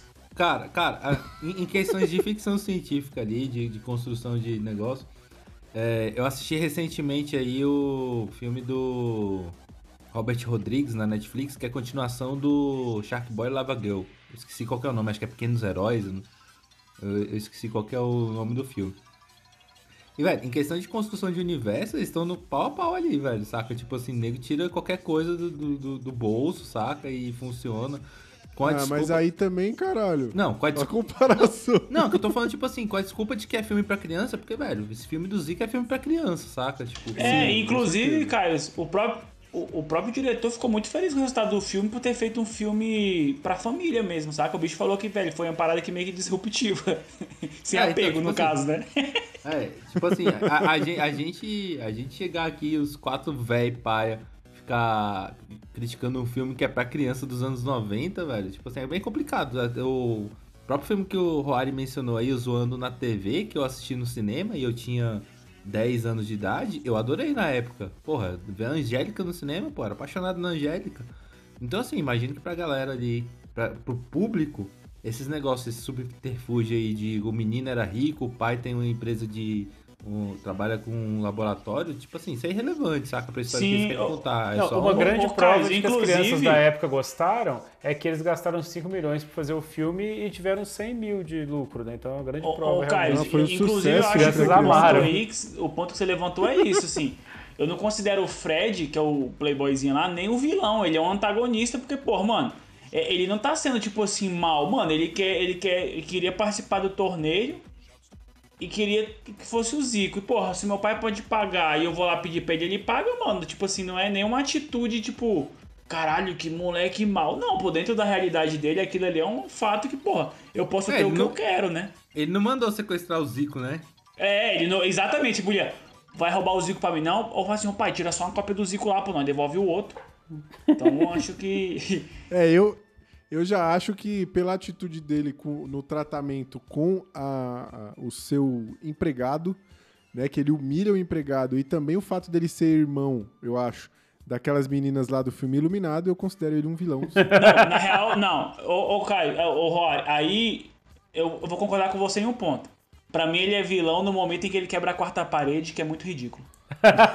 Ali ele é vilão. Que ele fala. Ideia! Nossa, mano. Mano, Aí os caras é- é- meteram ali um, um, um Macaulay Culkin pesado, né, velho? Tipo, ele bota a mãozinha na cara. Total, total. Referência, assim, nossa. Ali é vilão porque ele antagoniza o espectador nesse momento, né? Tipo assim. Cara, é, é aquele momento vergonha alheia, né? É, é o tipo de constrangimento que você evita passar na vida, né? Aham. Sim, e inclusive eu acho que é legal a gente voltar no tema estereótipo aqui, porque a gente tem mais um estereótipo que é o estereótipo do gordo, né? O gordo tem que estar toda hora comendo bolo, comendo alguma coisa, caindo. Mano, Então as é primeiras bem cenas, o moleque aparece com o glacê no bigode, tá ligado? Assim, é muito ruim. Ô, não sei se vocês repararam Meu na hora que ele Deus. vai lá na fábrica do pai dele pedir, ele come a barra de chocolate e fica cheirando a barra de chocolate como se fosse um vinho, tá ligado? Ele fica passando no É nariz, sommelier, assim, cheirando. sommelier de garoto, tá ligado? Não, e, e o estereótipo, tem o estereótipo do garotinho playboy, né? Que é aquela blusinha amarrada na, Aham. no pescoço e tudo mais. Mas eu queria destacar aqui até uma observação que eu fiz lá enquanto a gente estava assistindo, porque tem a, a cientista, né? Que é a Judith. Como como é que é o nome dela? Hansenberg. Não, Bernstein. Bernstein, é. Judith, Bernstein. Heisenberg é, do, é a- é, do, é do Breaking Bad, porra. É, É, verdade. É a Judith Bernstein. Bernstein. Ela é a cientista que tá por trás disso tudo aí. Ela tem como assistente o Eric Johnson, então ponto positivo pro filme aí. Muito bom, muito bom. Qualquer coisa que tem o Eric Johnson já tem um ponto positivo. E, a- e eu- o que eu comentei lá foi uma cena em que a cientista está mostrando os clones pra, pro, pro menino e fala: olha, aqui está vendo um, um dálmata, né? É, e aqui é a cópia. Aqui você está vendo uma ovelha e aqui é a cópia. Aqui você está vendo um suíno, e aí o menino interrompe ela e fica um tempo com aquela câmera escrito cópia e o menino embaixo, Aham. simbolizando que ele seria a cópia do suíno. Cara, eu, ô Jonathan, an- antes de você É falar, eu vou te pesado. contar rapidinho que o Rory apontou o Eric Johnson como ponto positivo. Eu já acho um ponto negativo, porque num filme de futebol, você trazer o Eric Johnson e não botar uma bola no pé do cara é um puta desperdício, velho. É, Parece não, que é, uma não só botar a bola no pé dele, né, cara? Isso como botar No ele na praia, lá no futevôlei. futevôlei, né? Cara, eu, eu, É, eu, não, eu não consigo pensar em nenhum outro ator brasileiro tão ligado a futebol quanto o Eric Johnson, saca? Tipo assim, que outro Tem ator que ter- poderia tinha- faz- tipo, fazer um papel ali com É. futebol? Então, Jonathan falou que tinha, tinha que ter o futevôlei. Vocês têm razão. É, o, o- só- o único ponto que eu queria levantar aí dessa parte do escritório é que todos os funcionários trabalham de Juliette dentro do escritório. Eles têm um óculos bem de Juliette. Não tem nada mais moderno que a. Juliette É bem em moderno, 98, Juliette, né? inclusive. É Muito meio retrô hoje, né? Mas na época era moderno. A gente tem uma trama importante aqui, um arco importante aqui, que é o da personagem Lula, né? Porque ela é uma menina, Uhum. se inscreveu pro concurso. Por algum motivo, ela passou no concurso, mesmo Uhum. com o nome de. A não ser que ela tenha colocado o nome de menino, isso não fica muito claro, não é explicado. Vamos dizer que foi isso. Rory, pelo que Ela eu colocou o entendi nesse um momento rapaz. aí, eles estavam procurando esse Lula que não tinha chegado ainda, ela meio que pegou o nome dele, né? Pelo menos foi isso que eu entendi. Não, não, era o nome dela Não? mesmo. É, ela se inscreveu o e, e não é especificou. Eu acho assim, como ninguém falou que tinha que ser um menino, ficou subentendido que deveria ser. Aí ela falou: foda-se, eu vou fingir que eu sou um menino Lula. É um nome aí é, é, que não é. Meio genérico. É, não né? é Leandro, né? Não é. Enfim. E eu acho que foi isso. Como não tinha, não tinha nada dizendo, ó, precisa ser um menino. Acho que foi até subversivo isso da parte dela, né? Que ela pensou, Sim. eu vou, vou quebrar essa galera do meio, porque ninguém falou. Não, Precisamos sub- que subversivo não foi, porque ela chega lá assumindo o papel de menina. Então ela, ela acha que é uma regra, ela não tenta subverter essa Não, regra. mas depois ela revela. Não, ela mas, foi ah, pra poder- meu Mas aí- querido, mas no final do filme sempre revela. Isso daí é beabá de cinema, né? Isso, é. Não, mas eu, eu Verdade, discordo, E ela Caio. Eu acho que ela da foi. pior forma possível.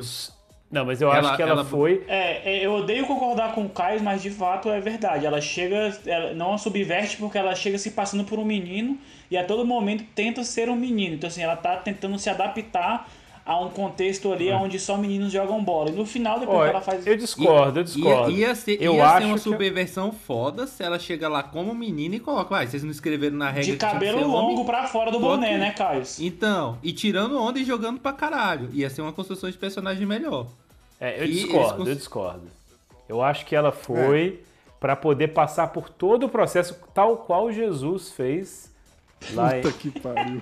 Passou por tudo aquilo que ele não precisava passar, era filho de Deus. Ele podia chegar e falar assim, aqui. Ele podia chegar e falar assim: foda-se vocês, ninguém vai me crucificar porra nenhuma. Mas ele passou por aquilo como um cordeiro imolado, pra lá na frente as pessoas darem razão pra ele. Eu acho que o que ela fez foi isso: ela se entregou enquanto sacrifício pro sistema. Tá- Você tá pra falando que passar a por tudo aquilo Lula... que Você tá falando que a Lula do, do filme fez igual o presidente Lula, que escolheu ficar na cadeia pra não. Pra passar pelo percurso Que da cadeia e sair imolado e, e imaculado do outro lado. Exatamente. Como um Que cordeiro bonito, inocente, ele se sacrificou por nós.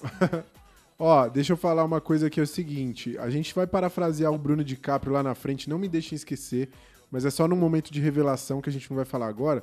É, mas eu queria só falar que, pra mim, uma das piores coisas desse filme é o arco dessa garota, porque ela decide ir escondida. Pelo menos pra mim. Tipo assim, muito rápido. De repente ela vai e resolve escondida, fica meio difícil de entender essa parada.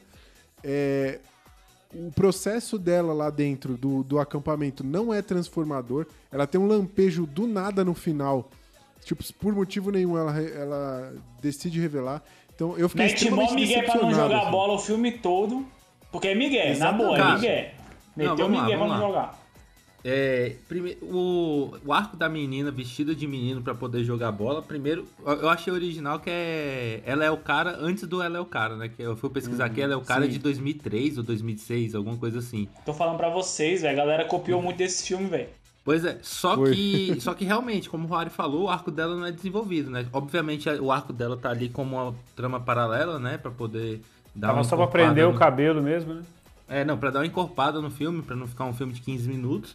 Mas, tipo assim, por exemplo, não, faz sentido porque o filme nunca dá a entender que ela é uma excelente jogadora, saca? Tipo assim, nunca Aham. mostra que tipo, ela joga futebol. Exatamente. Porque, tipo assim, se ela, se ela tá passando por isso, mas se ela joga pra caralho, beleza, mas muito pelo contrário, a cena de resolução dela é foda que, tipo assim, eu, eu cantei, cantei umas pedras enquanto a gente assistia. Uma eu acertei que era, tipo, é, no jogo final do, do filme, o grande jogo, ela tá de fora, ela tá de reserva. E aí a galera fala, ah, mas por que, que ela não vai jogar? Eu falei, "Bem, ela vai entrar pra fazer o gol da vitória. E pra mim é pior, porque primeiro, ela não é nem é craque do time, tipo assim, pra ser é, o, a camisa que carrega o time nas costas. E o gol da vitória é um puta gol de ocasião. Chutaram a, quase que chutaram a bola nas canelas dela e entrou pro gol. Não. Te digo Mas mais, eu te pera. digo mais, vou dizer pra vocês. No futebol de hoje, se o VAR pega pra revisar essa jogada desde o início, ele ia pegar ela chamando ele de gordo, o goleiro de gordo no começo e anular o gol. É verdade, teve isso. O, Ela o vilãozinho do desestabilizou, filme, né, o- o jogador pra poder o fazer gordinho o gol. playboy está no gol e a, a menina chama ele de baleia, isso deixa ele completamente revoltado, ele erra a jogada.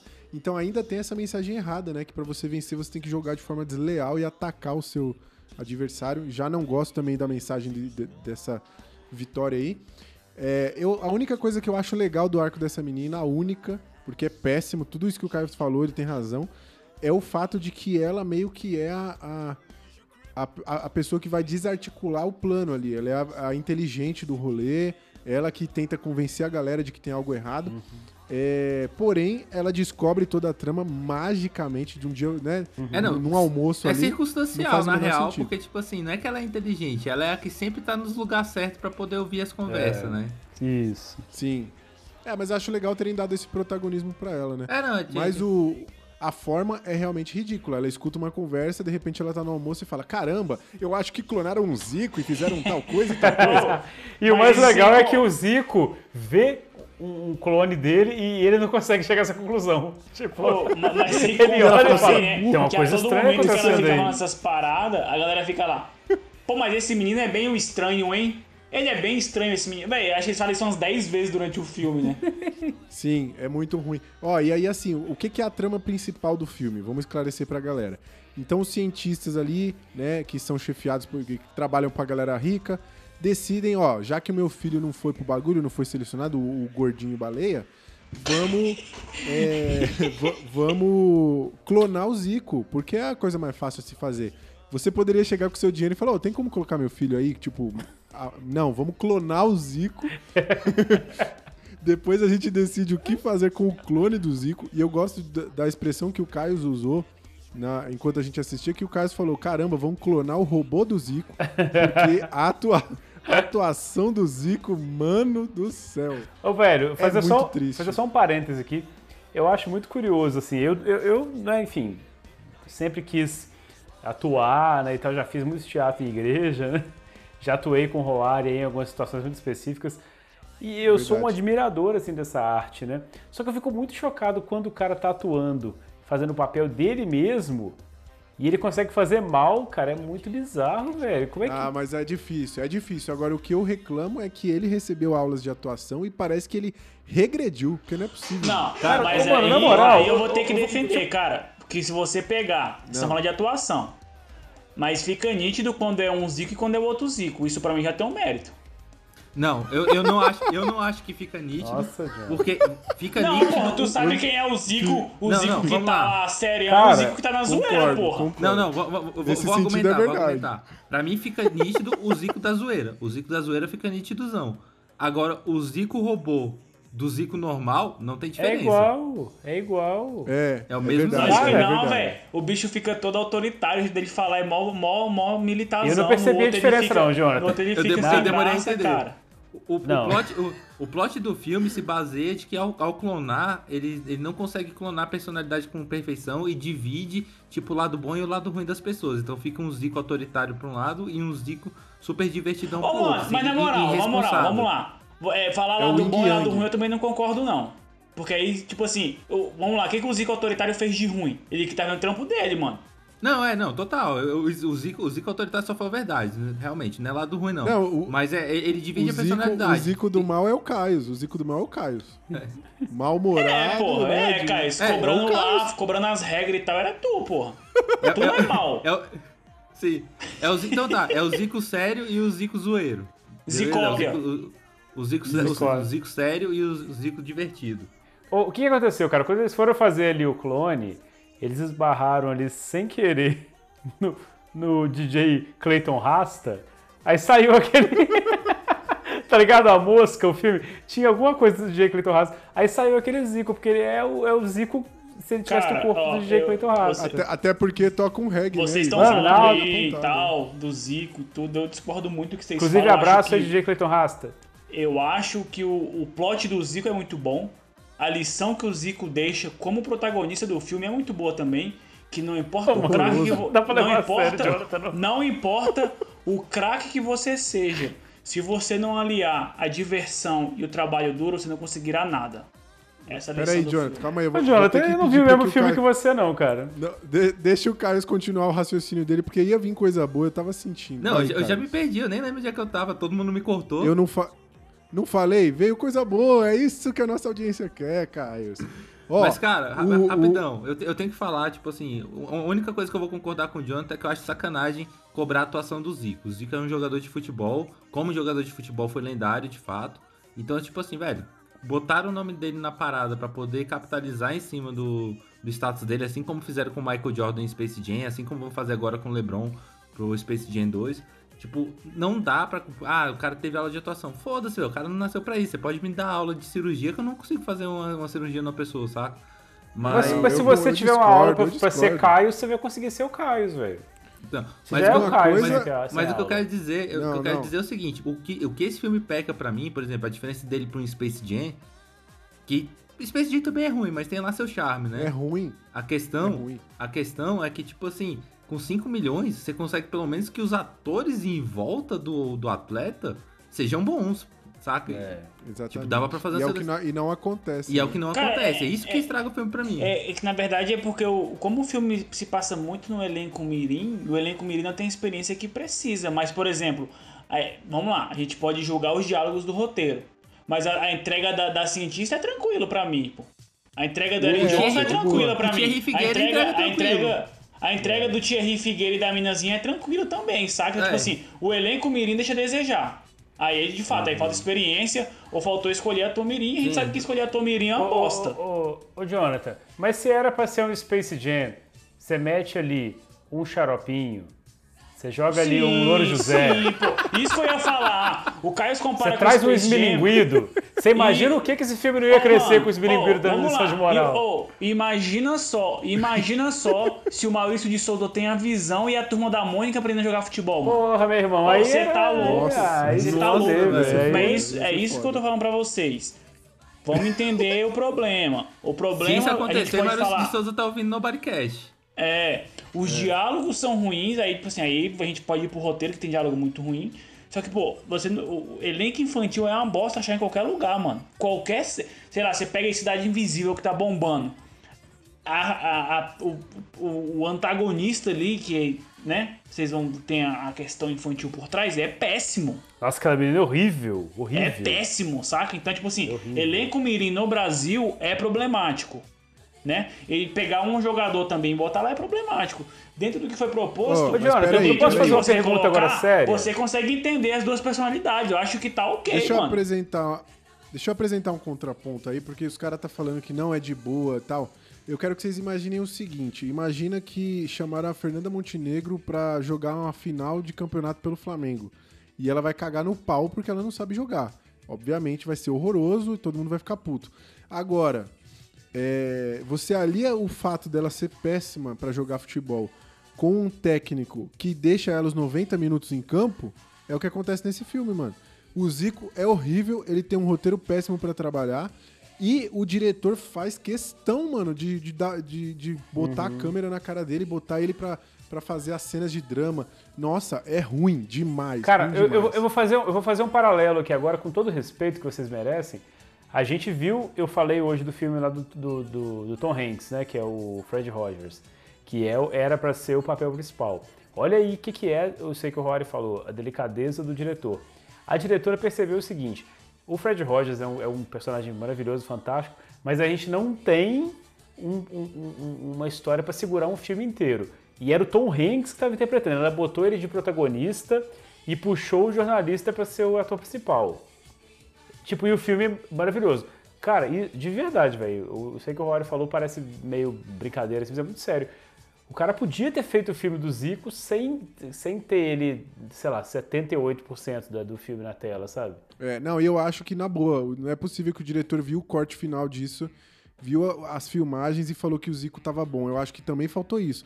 Refazer algumas cenas. Mas tu mano, vai fazer o porque Zico fala com o do Zico, porra, é o- o- no filme é uma aventura do Zico. Tu- Aí vai ver que o Zico não tá bom, vai fazer o quê? Ah, não, vou tirar o Zico. Aí fica, acaba o filme, Eu, porra. eu acabei de dar o exemplo, Jonathan. O filme é do Fred Rogers e ele, e ele é, ele é coadjuvante, velho. Acabei de dar o Mas é, exemplo. o, mas é o animal. Roger que tá lá? É o Fred Roger que tá lá? Não é, é o Tom Hanks, porra. Mas, Rory, Ai, é que- velho, quem, quem é que vai foda. refazer filme no Brasil, velho? Os caras com certeza chegaram no terceiro ato com orçamento estourado já, velho. O Brasil não tem planejamento pra né, fazer, não- pra guardar verba pra refilmar nada, não. Não é refilmar, eu falo tipo assim, filmou uma cena, viu que o Zico tá falando daquele jeito que ele tá lendo o bagulho. Tipo assim, não é uma atuação ruim, não existe atuação, é péssimo. Ele está lendo a fala. E aí o cara não fala, não, gente, não tá legal, vamos fazer de novo. Porque não é possível que aquela cena que foi pro filme tenha sido a melhor que o É, Zico mas, fez. mas, Eu- mas, eu, Daqui a eu- pouco você vê lá eu nos tô- extras, eu- né? mas eu entendo o Take que de vocês estão 74. Eu eu entendo de fato, realmente, assim. Se vocês forem ver até os planos em que o Zico aparece, tipo, lá, lá atrás, ele tá bem mais natural, tá ligado? O problema é quando mete a câmera na cara dele, mano. Ele fica travadaço. Sim. Cara, eu vou fazer inclusive Mano, uma quando ele abre a ressalva boca aqui. é ruim. Quando Tem ele uma- abre a boca é ruim. Tem uma hora que tem uma festa lá, que tá rolando, os caras estão jogando e tá rolando um pagodão lá atrás com sinuca e os caralho. Eu acho que foi uma das melhores representações de festas populares que eu já vi na vida.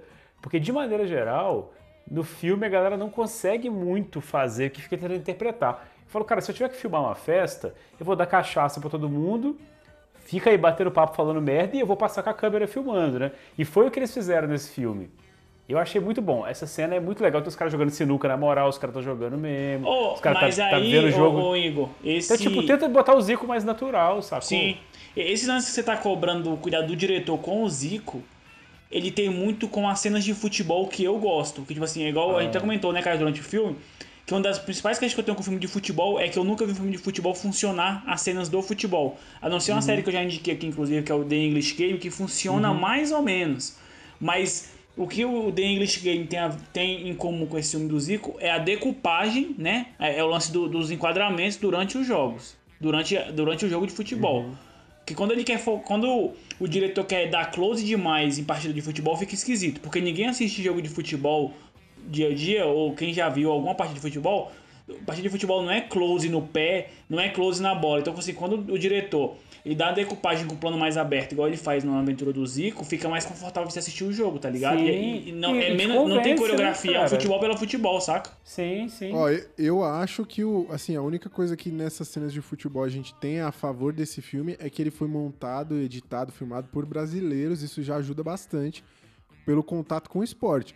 Porém, se você for ana- analisar friamente, você vai ver que tem várias cenas em que a continuidade não, não é legal. Tipo, o bagulho é mega picotado, É, assim, eu- eu- frenético. eu acho- eu, eu particularmente, concordo- não gosto. Eu concordo com o Roari. O mérito das cenas de futebol nesse filme parecerem com futebol não é mérito do cinema, do, do cin- cinegrafista, né, no caso, por, por ter mérito, tipo assim, por saber como filmar cenas de futebol. É mérito da- de quem tá jogando que realmente sabia jogar futebol. Não, porra, mas é o diretor- é o mérito da decupagem, porra. É, o cinegrafista fez nada imagem aberta e fechada, o, editor escolhe, pô, mas eu acho, tipo assim, a opção do editor e do diretor lá de deixar o plano aberto, eu acho que isso, isso é um dos principais fatores desse negócio. É, apesar da, da gente estar aqui falando que ainda tem um quê de brasileiro, tem várias coisas aqui que remetem àqueles velhos clichês de filme de futebol. Tem aqueles carrinhos secos que não tem justificativa, um Sim. atrás do outro. A galera não marcando o Zico pra que ele faça alguma coisa. E o pior de todos, É. né, Rory? Que eu vou deixar você falar, o pior de todos que seja de filme de O futebol. pior, o pior de todos é aquela bicicleta aleatória, né? Mas não, o, tem um o- pior a que bicicleta esse, é. Tem um, tem um pior que a bicicleta, Rory. Qual que é? a música do o- Skank, o pior? mano. Ah, Não, mas a é música do verdade. Skank é só em, só em filme nacional, né, velho? A bicicleta é mundial. É. O, o cinema, o, a, a, a máquina de rodar o filme, o projetor, ele quebra se estiver rolando um filme de futebol e não tiver uma bicicleta. Sabe o que, que eu É, penso, massa. Kais? Que, tipo assim, beleza, você vai escrever um filme, né, mano? E aí você tem lá as convenções de gênero de cada, de cada filme e tal, né? E o porra do futebol, ele tá encralacado com essa porra dessa cena da bicicleta, tá ligado? Tipo assim, vou fazer um filme de futebol. Quais cenas eu tenho que ter? Você tem que ter a superação, né? De, de ser ruim pra ficar bom. E ter o gol da bicicleta pra encerrar a jornada. Mano, é ridículo isso, velho. Ninguém quebra É, essa mas a roda, gente velho. tem que a gente tem que concordar que é um dos movimentos mais bonitos, mais difíceis do futebol. Então, sei lá, acho que talvez tenha o seu é igual o filme de basquete, não vai terminar, difícil você ver terminar. Se bem que agora, é, não sei, mas acho que uma, ce- uma cesta de três, aquela em câmera Enterrada filme de também. basquete tem que Pra terminar mim- com cesta do meio de campo, pô. Isso é o mais Sim, normal. é. Pra mim só seria É, é justo verdade. ter uma bicicleta no filme se fosse uma biografia do Alejo. Ah, pra mim, se for Ó. pra ter bicicleta, que seja Calói. É, é, é igual, mas é, o cara, mas é foda, porque tipo assim, a gente tá aqui reclamando de convenção de gênero, mas filme de corrida só termina com ultrapassagem na última volta, na última curva, tá ligado? Tipo assim. É, exatamente. É, não, filme É de boxe Depende, o Carrinhos não tem levantar, isso. né, antes do 10. O Carrinhos não tem isso, Carrinhos não tem isso. Cara, e aí é foda, né, cara? Isso que, tipo assim, a gente tá aqui pesando a lombra com uma convenção de gênero de filme sobre futebol, sendo que todos os esportes que a gente considera, que a gente já teve essa discussão várias vezes, que a gente considera filmes legais sobre esporte, tem convenções que a gente não se preocupa tanto, né? E passa pano. Na real que a gente é puto hipócrita, né? Inclusive, a gente vai fazer em breve um episódio que eu acho, acho legal esse tema, filmes bons sobre esporte. Acho que é legal a gente trazer. Mas, ó, vamos, vamos se encaminhar aqui pro final do filme. É, Não, não, calma aí. Antes, antes de chegar no final do filme, eu acho que a gente falou pouco das crianças, porque a gente só fala da Lula e não fala, não desenvolve É o, o elenco mirim. E eu acho que vale a pena a Uhum. gente ressaltar ali os caras, porque a gente tem, acho que é o Tuca, né, que é o, o carioca. O Tuca, Tem o- Caio, ele tem uma curiosidade muito da hora, que é jogador de futebol profissional. Ele é filho do Claudio Adão. Caralho, bom saber. E aí a gente Olha tem só. o Kazu, né, que é o japonês que a gente falou, que ele é paulista. Paulista, meu! O bicho mete uns meu uma hora pra poder salvar. É ruim E demais, mano. Ruim demais. Tem o, e aí tem o Dida, que, que é o nordestino, né? É muito e bom. tem, é e muito tem bom. o, o Fred Mondo, que é o vilão, no caso, que é o gordinho, né? Tipo, mas ficando ali Sim. pelo time mesmo do, do Zico, né? Pelo time da, da Lula, a gente só, só foca nesses quatro, né? Nesse, a gente vê o resto do time, do, do resto do país lá, tipo, mas a gente que desenvolve personalidade é esses quatro. E aí, cara, é, eu acho que assim, um- uma coisa que eu tenho que falar, ah, a galera vai passar pano, porra, mas era anos 90, anos 90 era assim mesmo, toda criança é assim e tal. Mas comportamento, eu acho que isso ajuda a instigar o comportamento, normaliza o comportamento, velho. O comportamento dos moleques com a menina homofóbico o filme inteiro, velho. É, Não vou, não vou Sim. ficar pesando a lombra disso de ser o chatão, não, mas, tipo assim, o filme inteiro, tipo, porque a menina tá vesti- tran- transvestida de, de, de menino, né? Tipo, pra esconder a identidade e poder jogar. E aí, de vez em quando, ela, ela dá uma rateada, né? Ela usa os pronomes todos no feminino e os, e os meninos ficam, uai, você. como- como-" Ela fala, ah, isso, isso me deixa maluca. Não, maluco, quer dizer. E aí os meninos, ah, maluco e tal, hum, aí faz mãozinha e o Mas caralho. Os adultos E- fazem isso também, de várias vezes. Falam que ela é estranha, né, É. que ele- o menino é estranho. Que não É, sei o tem quê. uma cena muito específica, cara, que eu achei assim que é pesado, porque ela não, ela não faz essa troca do gênero, que é a hora que ela não quer nadar, obviamente, porque ela não quer mostrar o, o corpo, né? E aí eles falam assim: ah, você não quer nadar porque sua mãe não deixa ou porque você é. Aí fica, tipo, quebrando a munheca, assim, sacou? Tipo, como se a pessoa que não quer nadar é- fosse gay, sabe? Enfim, É, é, é muito, muito. É feio, Não, é, é- feio.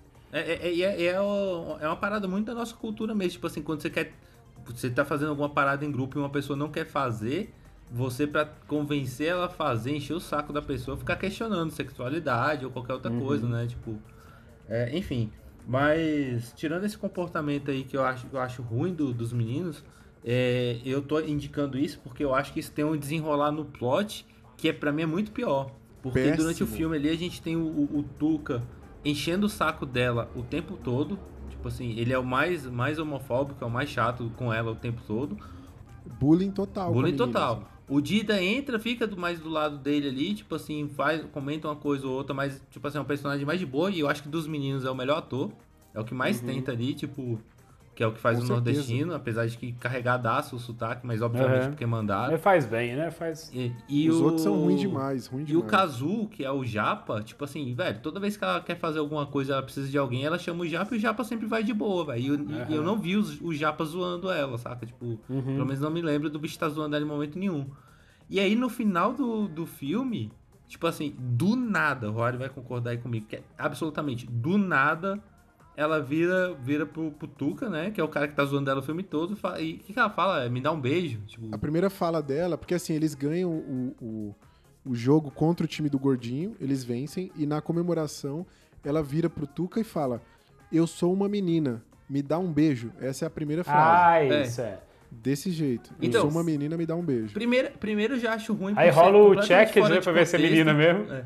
Sim. É, é, é ruim porque é fora de contexto, não tem nem uma criação assim, tipo assim, você nem saca que ela curte o cara, velho. O cara enche o saco dela o filme todo, saca? E segundo, velho, tipo, acho esquisito ver as crianças ali, tipo, pedindo, me dar um beijo, tipo assim, se ela fala, porra, eu sou uma menina e eu queria falar que eu gosto de você. Tipo assim, não precisa pedir o beijo, saca? Que inclusive o filme entrega um beijo de crianças no final que, tipo assim, me deixa numa situação esquisita, mas tudo bem.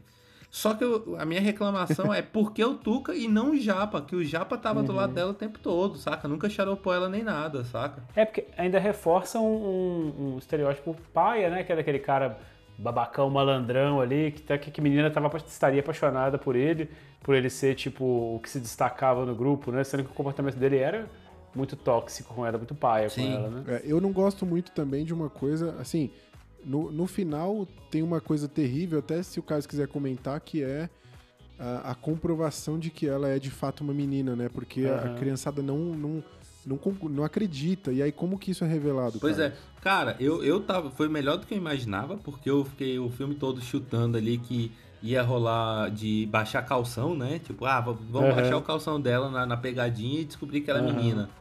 Tipo, vamos, vamos expor ela, né? Fisicamente. E eu tava com medo. Eu falei, porra, filme dos anos 90, os caras, tipo, não, não duvido nada dos caras fazendo Vou meter uma dessa. essa, né? Mas um pouco menos constrangedor, mas ainda assim, tanto quanto, né? Tipo assim, porque é uma situação desnecessária. Ela chama a única mulher que tem na equipe técnica do time ali pra poder olhar nas calças dela e, e, e falar pros outros que ela é menina mesmo. E comprovar fato, ah, ela é menina. É muito ruim isso, mano. E tem outras coisas que eu acho ruim, que agora que a gente tá chegando no fim do filme aqui, eu queria destacar que é a, o uso dessas crianças. Então, eles trazem uma criança de cada estado, a ideia seria formar esse time improvável, vamos dizer assim, né? Só que a gente não vê a evolução dessa criançada, você não vê eles jogando, você não vê meio que podia ter cada um em uma posição, isso não é explorado, assim. O papel das crianças aqui é, é completamente dispensável, assim, você podia co- colocar qualquer coisa, podia ser um time profissional, podia ser um time de adulto, não faz a menor diferença ser um time de criança. É, e eu acho que os vilões também, que são que é a cientista e o assistente dela, né, que é o, o Eric Johnson, eles clonam, eles fazem toda essa maracutóia, essa maracutaia, essa, essa maracutóia, e ninguém é punido, não acontece nada, mano, nada. Ninguém Ah, não, é- aprende nada com é- é- isso. Eu acho, acho que essa- essas questões de tipo de ética, tipo assim, que. Eu, eu acho que o tema de clonagem é muito porque tava em, em, em alto o lance ali da ovelha Dolly, né? Ainda, tipo, final dos anos 90, primeiro animal clonado. É, tudo bem, eu entendi o, negócio. Mas eu não, não, não esperava que um filme infantil fosse entrar nos debates éticos do, do, do que, que é clonar, né? Então isso pra mim é, é tranquilo. É, foi um debate bem, bem equivocado também, né? Um debate... Não, É. mas ó, todo, todo filme infantil você tem o final do vilão se dando mal. Tipo, isso é, a mensagem é. Mas isso que eu tô né? falando, mano. Lá não tem vilão de fato, são antagonistas, tá ligado? Tipo assim, no final o Zico não morreu e voltou e resolveu a treta. É. No final todo mundo treinou Eu- eu- junto, velho. É filme, é filme pra família, tá ligado? Não tem muito, tipo assim, ah, vamos Eu prender di- o eu Eric Johnson. isso é Ô, mal na boa, É, não você tem coragem de prender o Eric Johnson no Brasil, mano? não dá, velho. Eu acho, eu, eu acho pior do que o fato deles não discutirem a- as consequências ali do, dos atos do, do vilão, né? Tipo, pra mim é a resolução do, do, do clone do Zico, saca? Tipo assim, que você entende que é um clone, um corpo separado, mas com a personalidade dividida durante todo o filme. E a resolução deles no final é que eles não podem se encostar. E no momento que eles se encostam, eles um, um absorve o outro e eles voltam a ser um, um Zico só. E aí, essa resolução, pra mim, eu acho muito barata, saca? Tipo assim, Não, mano, no é filme- que, mas é barato, você não entende de o valor da parada, velho. É quando você se reconcilia com seus monstros, mano. Vocês têm que entender essa parada, velho. Falar que é barato, velho, não casa, velho. É você se conectando ali com o seu monstro e aceitando seus defeitos. Não, mas eu, eu entendo. A, o, o Caio, o Caio explica por que que você acha que é barato. Não, é porque eu acho que dava pra gastar, sei lá, 5 minutos de enredo, porque o filme não é grande, saca? Não é como se o filme tivesse longo e tivesse que acabar logo, saca? Você gasta ali uns dois minutos a mais e fala, olha, a gente vai, tipo assim, é, eles descobrem, né, que, que, que, que é a mesma pessoa, sei lá, e fala, olha, vocês vão ter que entrar nessa máquina aqui e a gente vai recompor molecularmente os dois Ah, em um tá. só. Beleza, Pronto, tipo, resolvido. Eu, só achei não que você gosto- ia falar. Eu achei que você ia falar pelo fato de que o clone e a cópia ficavam na mesma jaula lá, os animais. E tava tudo Ah, bem. não, tem, isso daí é uma outra questão, né? Porque eu, tem um exemplo, né, no começo do filme, quando mostra os animais clonados, que eles estão todos na mesma jaula, né? Então, desde Com quando certeza não se pode... encostaram. É, então desde quando não pode encostar um no outro? Não só é ruim a a- a- a- cientificamente falando como a, a- a clonagem é desfeita, como é ruim também a forma como essa variável é descoberta, né? Porque o Eric Johnson fica, ó, eles só não podem se encostar. Tipo, o vilão entrega o bagulho. Aham. Não, é, bom, e, e- e, tipo assim, e é, é foda que. Hoje eu acho que isso é meio básico de cinema, né? Tipo, fazer o, o lance do foreshadowing, né? Tipo assim, Aham. é, isso é basicão de você soltar no começo do filme. Ó, a gente clonou, mas eles não podem se encostar jamais, porque Sim, senão eles voltam. sim. Só que aí nesse filme não tem o foreshadowing, eles não, não trabalham essa ferramenta, então ela aparece na hora que é necessária. Ela fala, ó, É. não deixa eles encostar não, porque senão, tipo... E, a- e além do problema de roteiro, do problema científico, tem a forma como ele se funda, né? Que como o Bruno falou, é o filtro da lambada lá do Instagram. Ele- o Zico vai você falou girando do e Bruno. entra dentro do outro. Você falou do Bruno DiCaprio, ele deu show nos comentários aqui. Aliás, todos eles, né? Mamulengo, todo mundo mandou muito bem. Mas o Bruno DiCaprio, ele. Aliás, todos eles, tem uma mulher, o, o Rod dá a entender que tinha mais gente, né? Mas era só o Bruno. Não, O Mário é o cara que trabalha com comunicação, publicidade. nós. Ele quer. Cara, esses dias agora eu vi um, É porque um nós estávamos de nickname, aí parecia outras pessoas mesmo, olha, eu te entendo. É porque com o Cara, nickname cara, dá essa ai, sensação. De- desculpa, velho, mas aqui é, aqui é podcast verdade, eu vou entregar. Não vou deixar meus companheiros fazerem isso, não. Vocês estão acabando o com a magia do entretenimento. Ô, Roy, você não sabia, ela tava com o nickname de um filho do Zico, viu? Era eu. Tá bom. Esses Eu dias agora eu vi um cara falando o seguinte, falando sobre o- os, os, é, duplo de, de- de sertanejo, né? Aí falou assim, a dupla tal, não sei o que, conta com mais de seis compositores. Aí tipo, é sete, né, velho? Os caras falam mais de seis pra parecer que é. Então eu entendo Tá. Romário. Ó, eu tentei, eu me esforcei aqui pra parecer que era coisa boa. Mas enfim, ó, o Bruno DiCaprio, no momento em que a personagem Lula, né, que é, é, abrem lá o short dela pra ver se ela de fato é uma garota, ele comentou brilhantemente é, que a gente estava vendo o Lula, o Lula perdendo mais um membro. Eu queria destacar aqui Desgraça. essa frase que eu achei muito boa. É, e eu vou ter que refutar o Jonathan aí, que ele falou que, ah, porque o filme é família, e aí por isso que a gente não tem um antagonista, não sei o que lá. Eu discordo porque tem filmes família como Beethoven, como Esqueceram de Mim, em que os vilões se dão mal sim, e eu 101 acho que a criança precisa... 101 Dálmatas, as crianças precisam dessa lição. É, mas enfim, eu acho que é, chegamos no fim do filme, né? Não tem muito o que falar, porque o miolo do filme nada acontece. É, Se o que acontece no miolo do ali é filme- os dois Zico, né? O Zico que tá mais feliz curtindo a vida e o Zico que tá mais focado no trabalho, Exatamente. querendo fazer as paradas de forma mais. sem criatividade, digamos assim, né? Ó, eu vou, eu é. vou, vou, vou fazer uma crítica aí, inclusive, que a mensagem do filme é que o Zico casado é triste e o Zico solteiro é feliz. É bem isso. Ba- Eu queria dizer que eu discordo disso, sou casado e sou muito feliz, até porque minha esposa está ouvindo logo ali no cômodo ao lado. Não quero ter problemas conjugais. Cara, É, agora falando sobre as sensações do, do, do filme, tipo, quando. é, eu achei um filme muito curto, saca? Tipo assim, realmente no meio não tem tanta coisa. Tipo, você tem o começo, explica a história e de repente já tem o final. Porque Aham. quando começa o Que jogo, bom, eu pensei, né? velho, tem, tem meia hora que a gente tá aqui, já vai começar o jogo. Tipo assim, eles vão perder pra poder, tipo, treinar de verdade e poder ganhar no final. Pensei, história, né? Isso, Super Patos, isso é clássico, isso. Super Uhum. Patos, é, Rock, é isso, tipo, é sempre isso, perde no meio e ganha no final.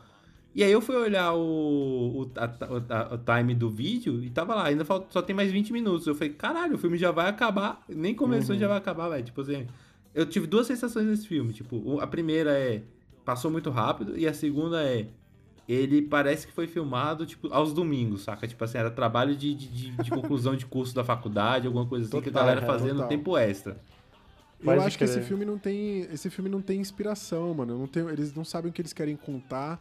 Todos os personagens aqui, nenhum tem um arco que é agradável, que, vai, que, que compensa você assistir essa porra.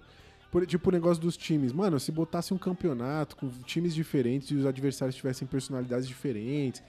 Porra, tinha, tinha potencial aqui. Acho que dava pra fazer coisa melhor, mas é horroroso. Filme realmente triste, divertidíssimo de assistir, tenho que admitir. E aí, vamos É, só fazer, um, tá fazer um, um adendo aqui. Se você que ouviu a gente até agora e não assistiu o filme, chama um, um amigo pra ver junto. No, no Party Watch aí, Isso. cara, aí você vai se divertir pra caralho, porque só nos comentários, É porque assim, você, sei lá, ver sozinho acho que pode ser um pouco deprimente, talvez, né? Mas chama um amigo aí pra ver. Se você tá em família, em casa, assiste com a família, que você vai rir pra caralho. É, Agora que a gente tá de quarentena, eu não sei se a galera tem usado bastante esse recurso. Eu confesso que eu foi a primeira vez que eu usei, mas no próprio Prime, quando você vai eh, dar play no filme, tem lá a, a, a opção de você criar a sua Watch Party, né? Então você Uhum. cria e chama seus amigos que também tem. Aí fica um chatzinho do lado, é uma experiência muito legal, até pra um filme ruim. Sim, como sim, esse sim, aqui. sim. É, vocês têm algo a acrescentar pro filme ou que a gente pode partir pra aquele nosso questionário maravilhoso? Bora, bora, já deu, Então já. vamos embora pro nosso questionário. Cara, Vamos eu, para eu queria ele. só deixar a última coisa- consideração, Rory. Eu queria deixar a última consideração aí, vocês estão criticando É. o filme e tudo. Mas acho que é que, sei lá, pra mim o filme é muito esse lance da dicotomia da vida do jogador, né, velho? De trabalhador e ter que curtir a vida, nunca poder fazer os dois ao mesmo tempo. Acho que o filme traz essa mensagem de que. Não sei também. Não tem mensagem nesse filme, não é muito ruim, não. já Ô, deu, cansei. Já acabou os acréscimos já. Ô, Jonathan, eu queria só dizer uma coisa que eu. Eu tô um pouco, tô um pouco decepcionado com você aqui, Jonathan, porque você falhou com a nossa audiência hoje e não trouxe a frase do filme, então vou te dar a sua oportunidade de se redimir agora. Lógico que eu trouxe, porque a gente já foi, já foi sem preliminar, vocês já foram no seco, já foi passando as paradas, depois não cabia mais. A frase que me marcou no filme assim é quando um amigo, né, o, o, o Tuca vira pro colega e fala, não, viram pro Tuca, né? O maluquinho vira pro Tuca lá e fala, caramba, nunca joguei com torcida contra, né? Porque era a torcida lá do, do menino rico, tem até torcida menino rico, né? Aí o outro falou assim, e nem com torcida a favor vacilão. Aí eu, eu acho que tem muito a ver com o que é o Nobodycast, né? A gente, as pessoas nunca torcem pra gente dar certo e nunca torcem contra também, então Nobodycast. Muito bom, muito bom. Ó, então aquele. A gente vai para aquele momento final onde a gente responde algumas perguntas, então eu quero saber de vocês, para começar, qual é a pior coisa do filme Uma Aventura do Zico? As quebras de quarta parede pra mim, mano. É, eu vou, vou ficar vilão mirim com redenção vazia e sem consequência. Muito bom. Cara, eu queria falar uma coisa aqui mais complexa, né, e mais, mais, enfim, com mais conteúdo, mas a pior coisa do filme pra mim é a dublagem da, da, daquela atriz a Laura Cardoso. Não faz sentido nenhum. Tá todo mundo falando ali, parece que é um boom, né, sei lá, que tá pegando a voz, É. e por algum motivo a voz dela não sai, e aí eles fazem uma dublagem completamente mal sincronizada, com que ela tem um sotaque meio português, assim, né? É um troço muito bizarro, velho. Ela dá uns gemidos, umas risadas fora de, hora. Realmente. Foi o que mais me incomodou, cara. Toda vez que ela aparece, ela é uma, uma atriz massa, assim, né? Pelo pouco que eu conheço. Que- É uma bosta, velho. Eles cagam a atuação dela com a dublagem Uma mal bosta. feita. Uma bosta. Bom, pra mim a pior coisa do filme, até por conta do peso na narrativa e por carregar o seu nome no filme, né? Zico. E eu estou falando de todas as suas versões. A original, a cópia, a do bem, a do mal. É péssimo. O Zico é a pior coisa desse filme de longe. Mas teve coisa boa e eu quero saber de vocês qual é a melhor coisa do filme. Melhor coisa boa pra mim, filme de futebol, que o futebol parece futebol. Cara, eu, eu vou ser obrigado a fazer um. Assim, eu não entendo porra nenhuma de futebol, então não vou entrar nesse mérito. Falando de atuação, eu fiquei muito surpreso e feliz, feliz assim, de ver o Paulo Gorgulho, né, que faz o Edilson, que é o amigo lá do Zico. Eu acho muito bom, velho, acho muito de verdade, ele convence. Ele é o cara, assim, pra quem não assistiu o filme, é o cara que era parceiro do Zico na época de pelada, e tipo, o Zico ficou famoso e se deu bem, e ele continuou lá onde ele tava, né, continuou humilde ali. E aí ele fica naquela coisa de, ah, eu jogava com o Zico, eu que preparava as, as jogadas para ele, e eles se reencontram, e em vez dele ficar com aquele rancor, aquela coisa paia, não, fala, não, velho, pô, você é foda e tal. E eles jogam a partida, e é muito bonito que o Zico, não sei se vocês observaram isso, o Zico prepara todas as, as jogadas para ele fazer o gol. Então, tipo, eu achei bonito, Sim. assim, a atuação é boa, legal. Eu gostei de verdade, e essa, essa parte eu achei muito bonita, assim, tipo, do- dele reconhecendo ele, cara, ó, velho, me dei bem e tal, tô, tô famoso no mundo inteiro, mas você é meu parceiro e vou te ceder aqui a. Enfim, não entendo por nenhum de futebol, mas enfim, ele sempre dava o passe pro cara meter o gol. Servindo. Eu achei bonito, de verdade. Pra mim, pra mim é o melhor ator do filme, sim, de longe, é o, o Paulo. É Borbulho? Paulo Uhum. Gorgulho. isso? Borgulho. Gorgulho. Gorgulho, Paulo Isso, Gorgulho. É. pra mim ele é o melhor do filme. Diz aí, Jonathan, Cara, é, eu acho que, na verdade, a, mi- a minha fala vai ser um compilado da fala do Caio com a fala do Igor, que pra mim, a melhor parte do filme é essa pelada na, em Quintino, né? É tudo Uhum. É só- muito boa, É, é engraçado que essa parte, tipo assim, aí entra, entra um pouco nessa decupagem que eu falo do futebol, dessa câmera mais distante, só observando o jogo, Uhum. fica mais natural as coisas acontecendo, sabe? Assim como o Uhum. Igor falou, o cara, na- nas festinhas, essa, essa câmera só passa ali, não foca em Uhum. ninguém, tá contemplando o ambiente e aquela confraternização. Uhum. Acho que é isso, essa confraternização em Quintino pra mim é a melhor parte Uhum. do filme. É bonita, cara. Eu fiquei, eu fiquei emocionado de verdade, assim. Aquela cena do, do, do- do pagode lá no boteco, lá em Quintino, do bar da Dona, da Dona Maria, é boa também, né? Tipo, que é bem isso, a galera tá curtindo, É, tocando na pelada acho que pagode. junta tudo, na pelada É, junta bem tudo, bom, é sabe? bem bom, A trilhazinha bom. gostosinha, tá ligado? A É, iluminação da fotografia, os tons de cor ali meio, meio terrão, acho que tem uma brasilidade É da hora. fodida ali. Essas cenas elas ganham muita força pela identificação que você falou, né? Tem essa brasilidade que é- é- realmente Uhum. parece uma coisa muito real. E também pela pandemia, né? Porque a gente tá em casa há um tempo e você vê essa aglomeração feliz aí e tal. Verdade. Dá uma saudade mesmo de poder fazer isso. Verdade.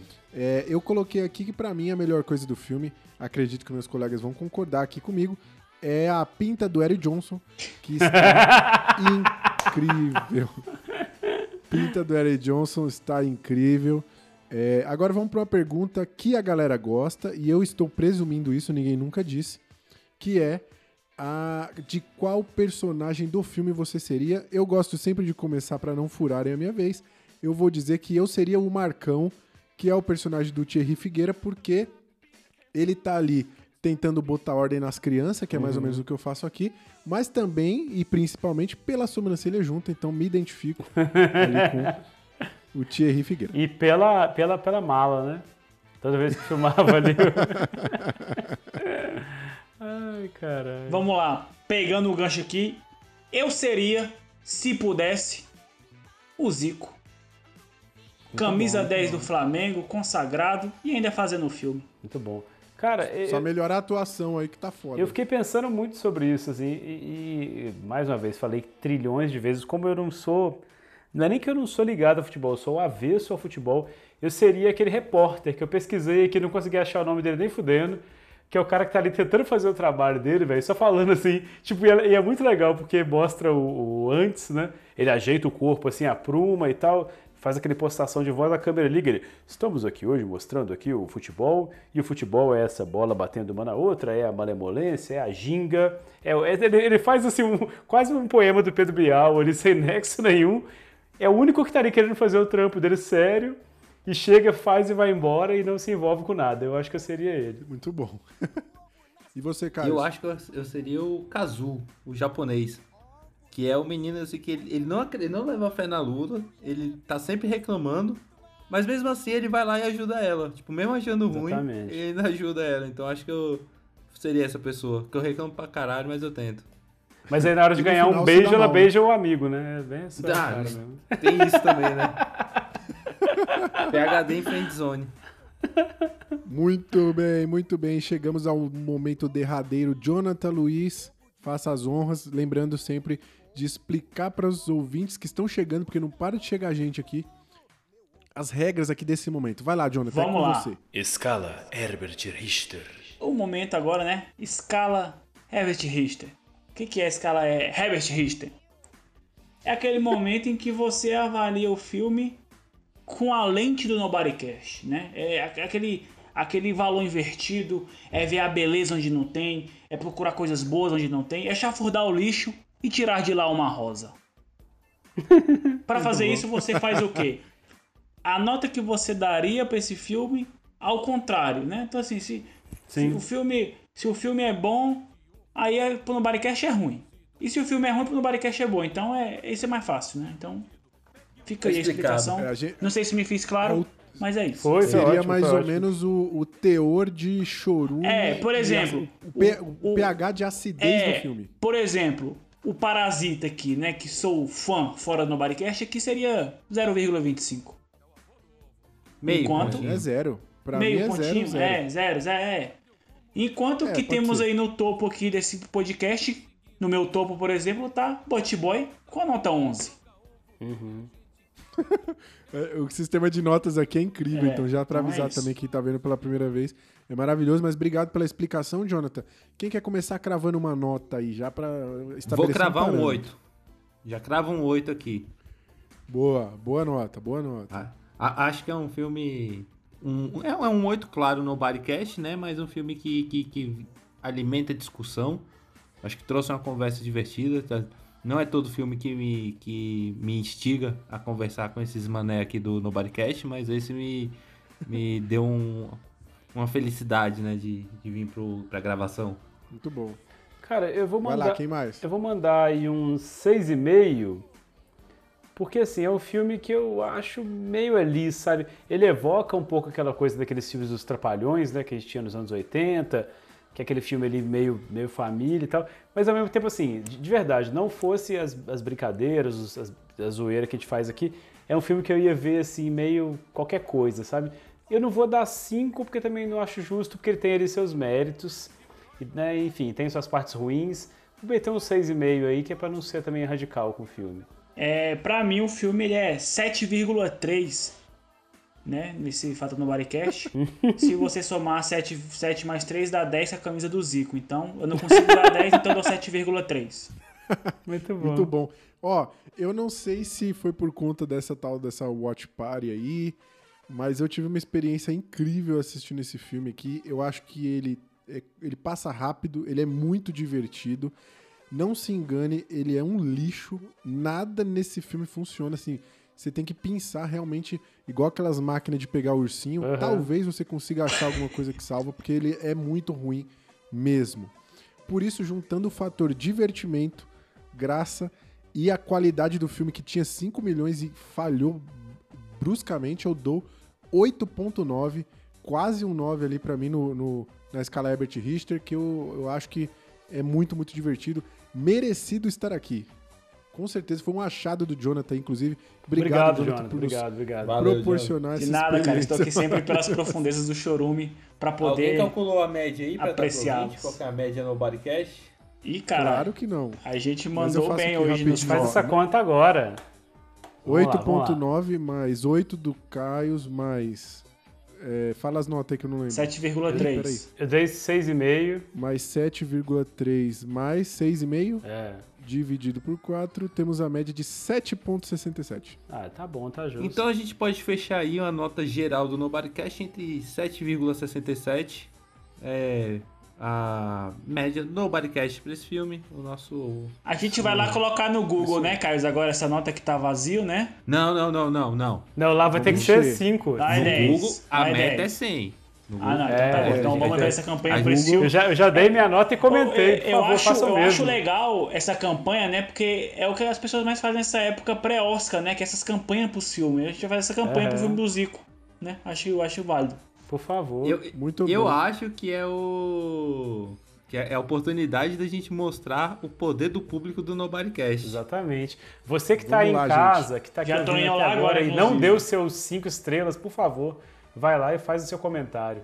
Fala assim, eu Dê vim cinco pelo. Nobodycast, dá 5 estrelas.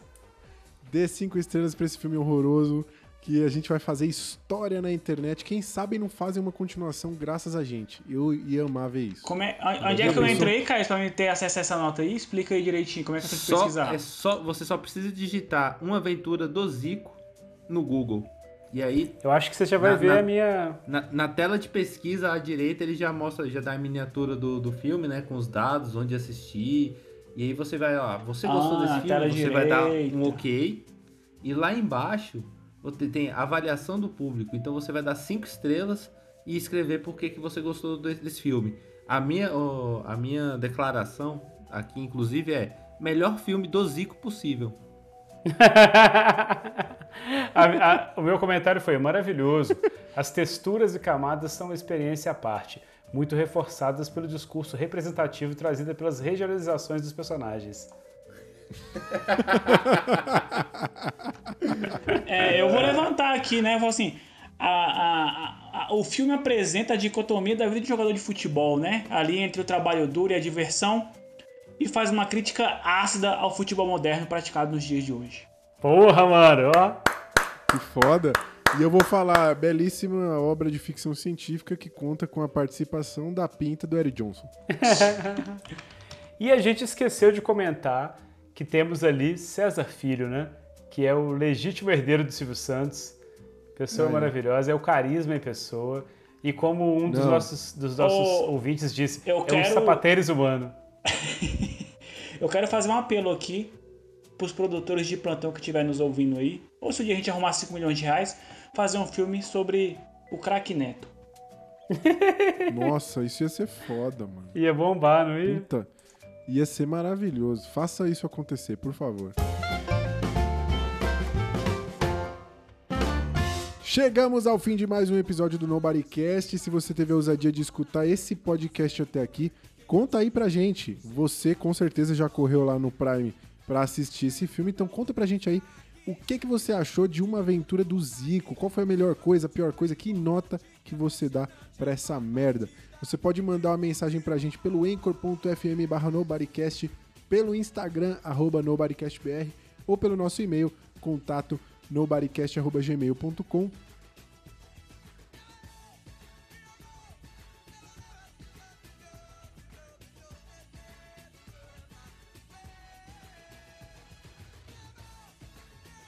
Valeu! Valeu, galera. Ah, Falou, galera, Eu tô maluco. tudo aí. Maluco. Ah, eu tô maluco.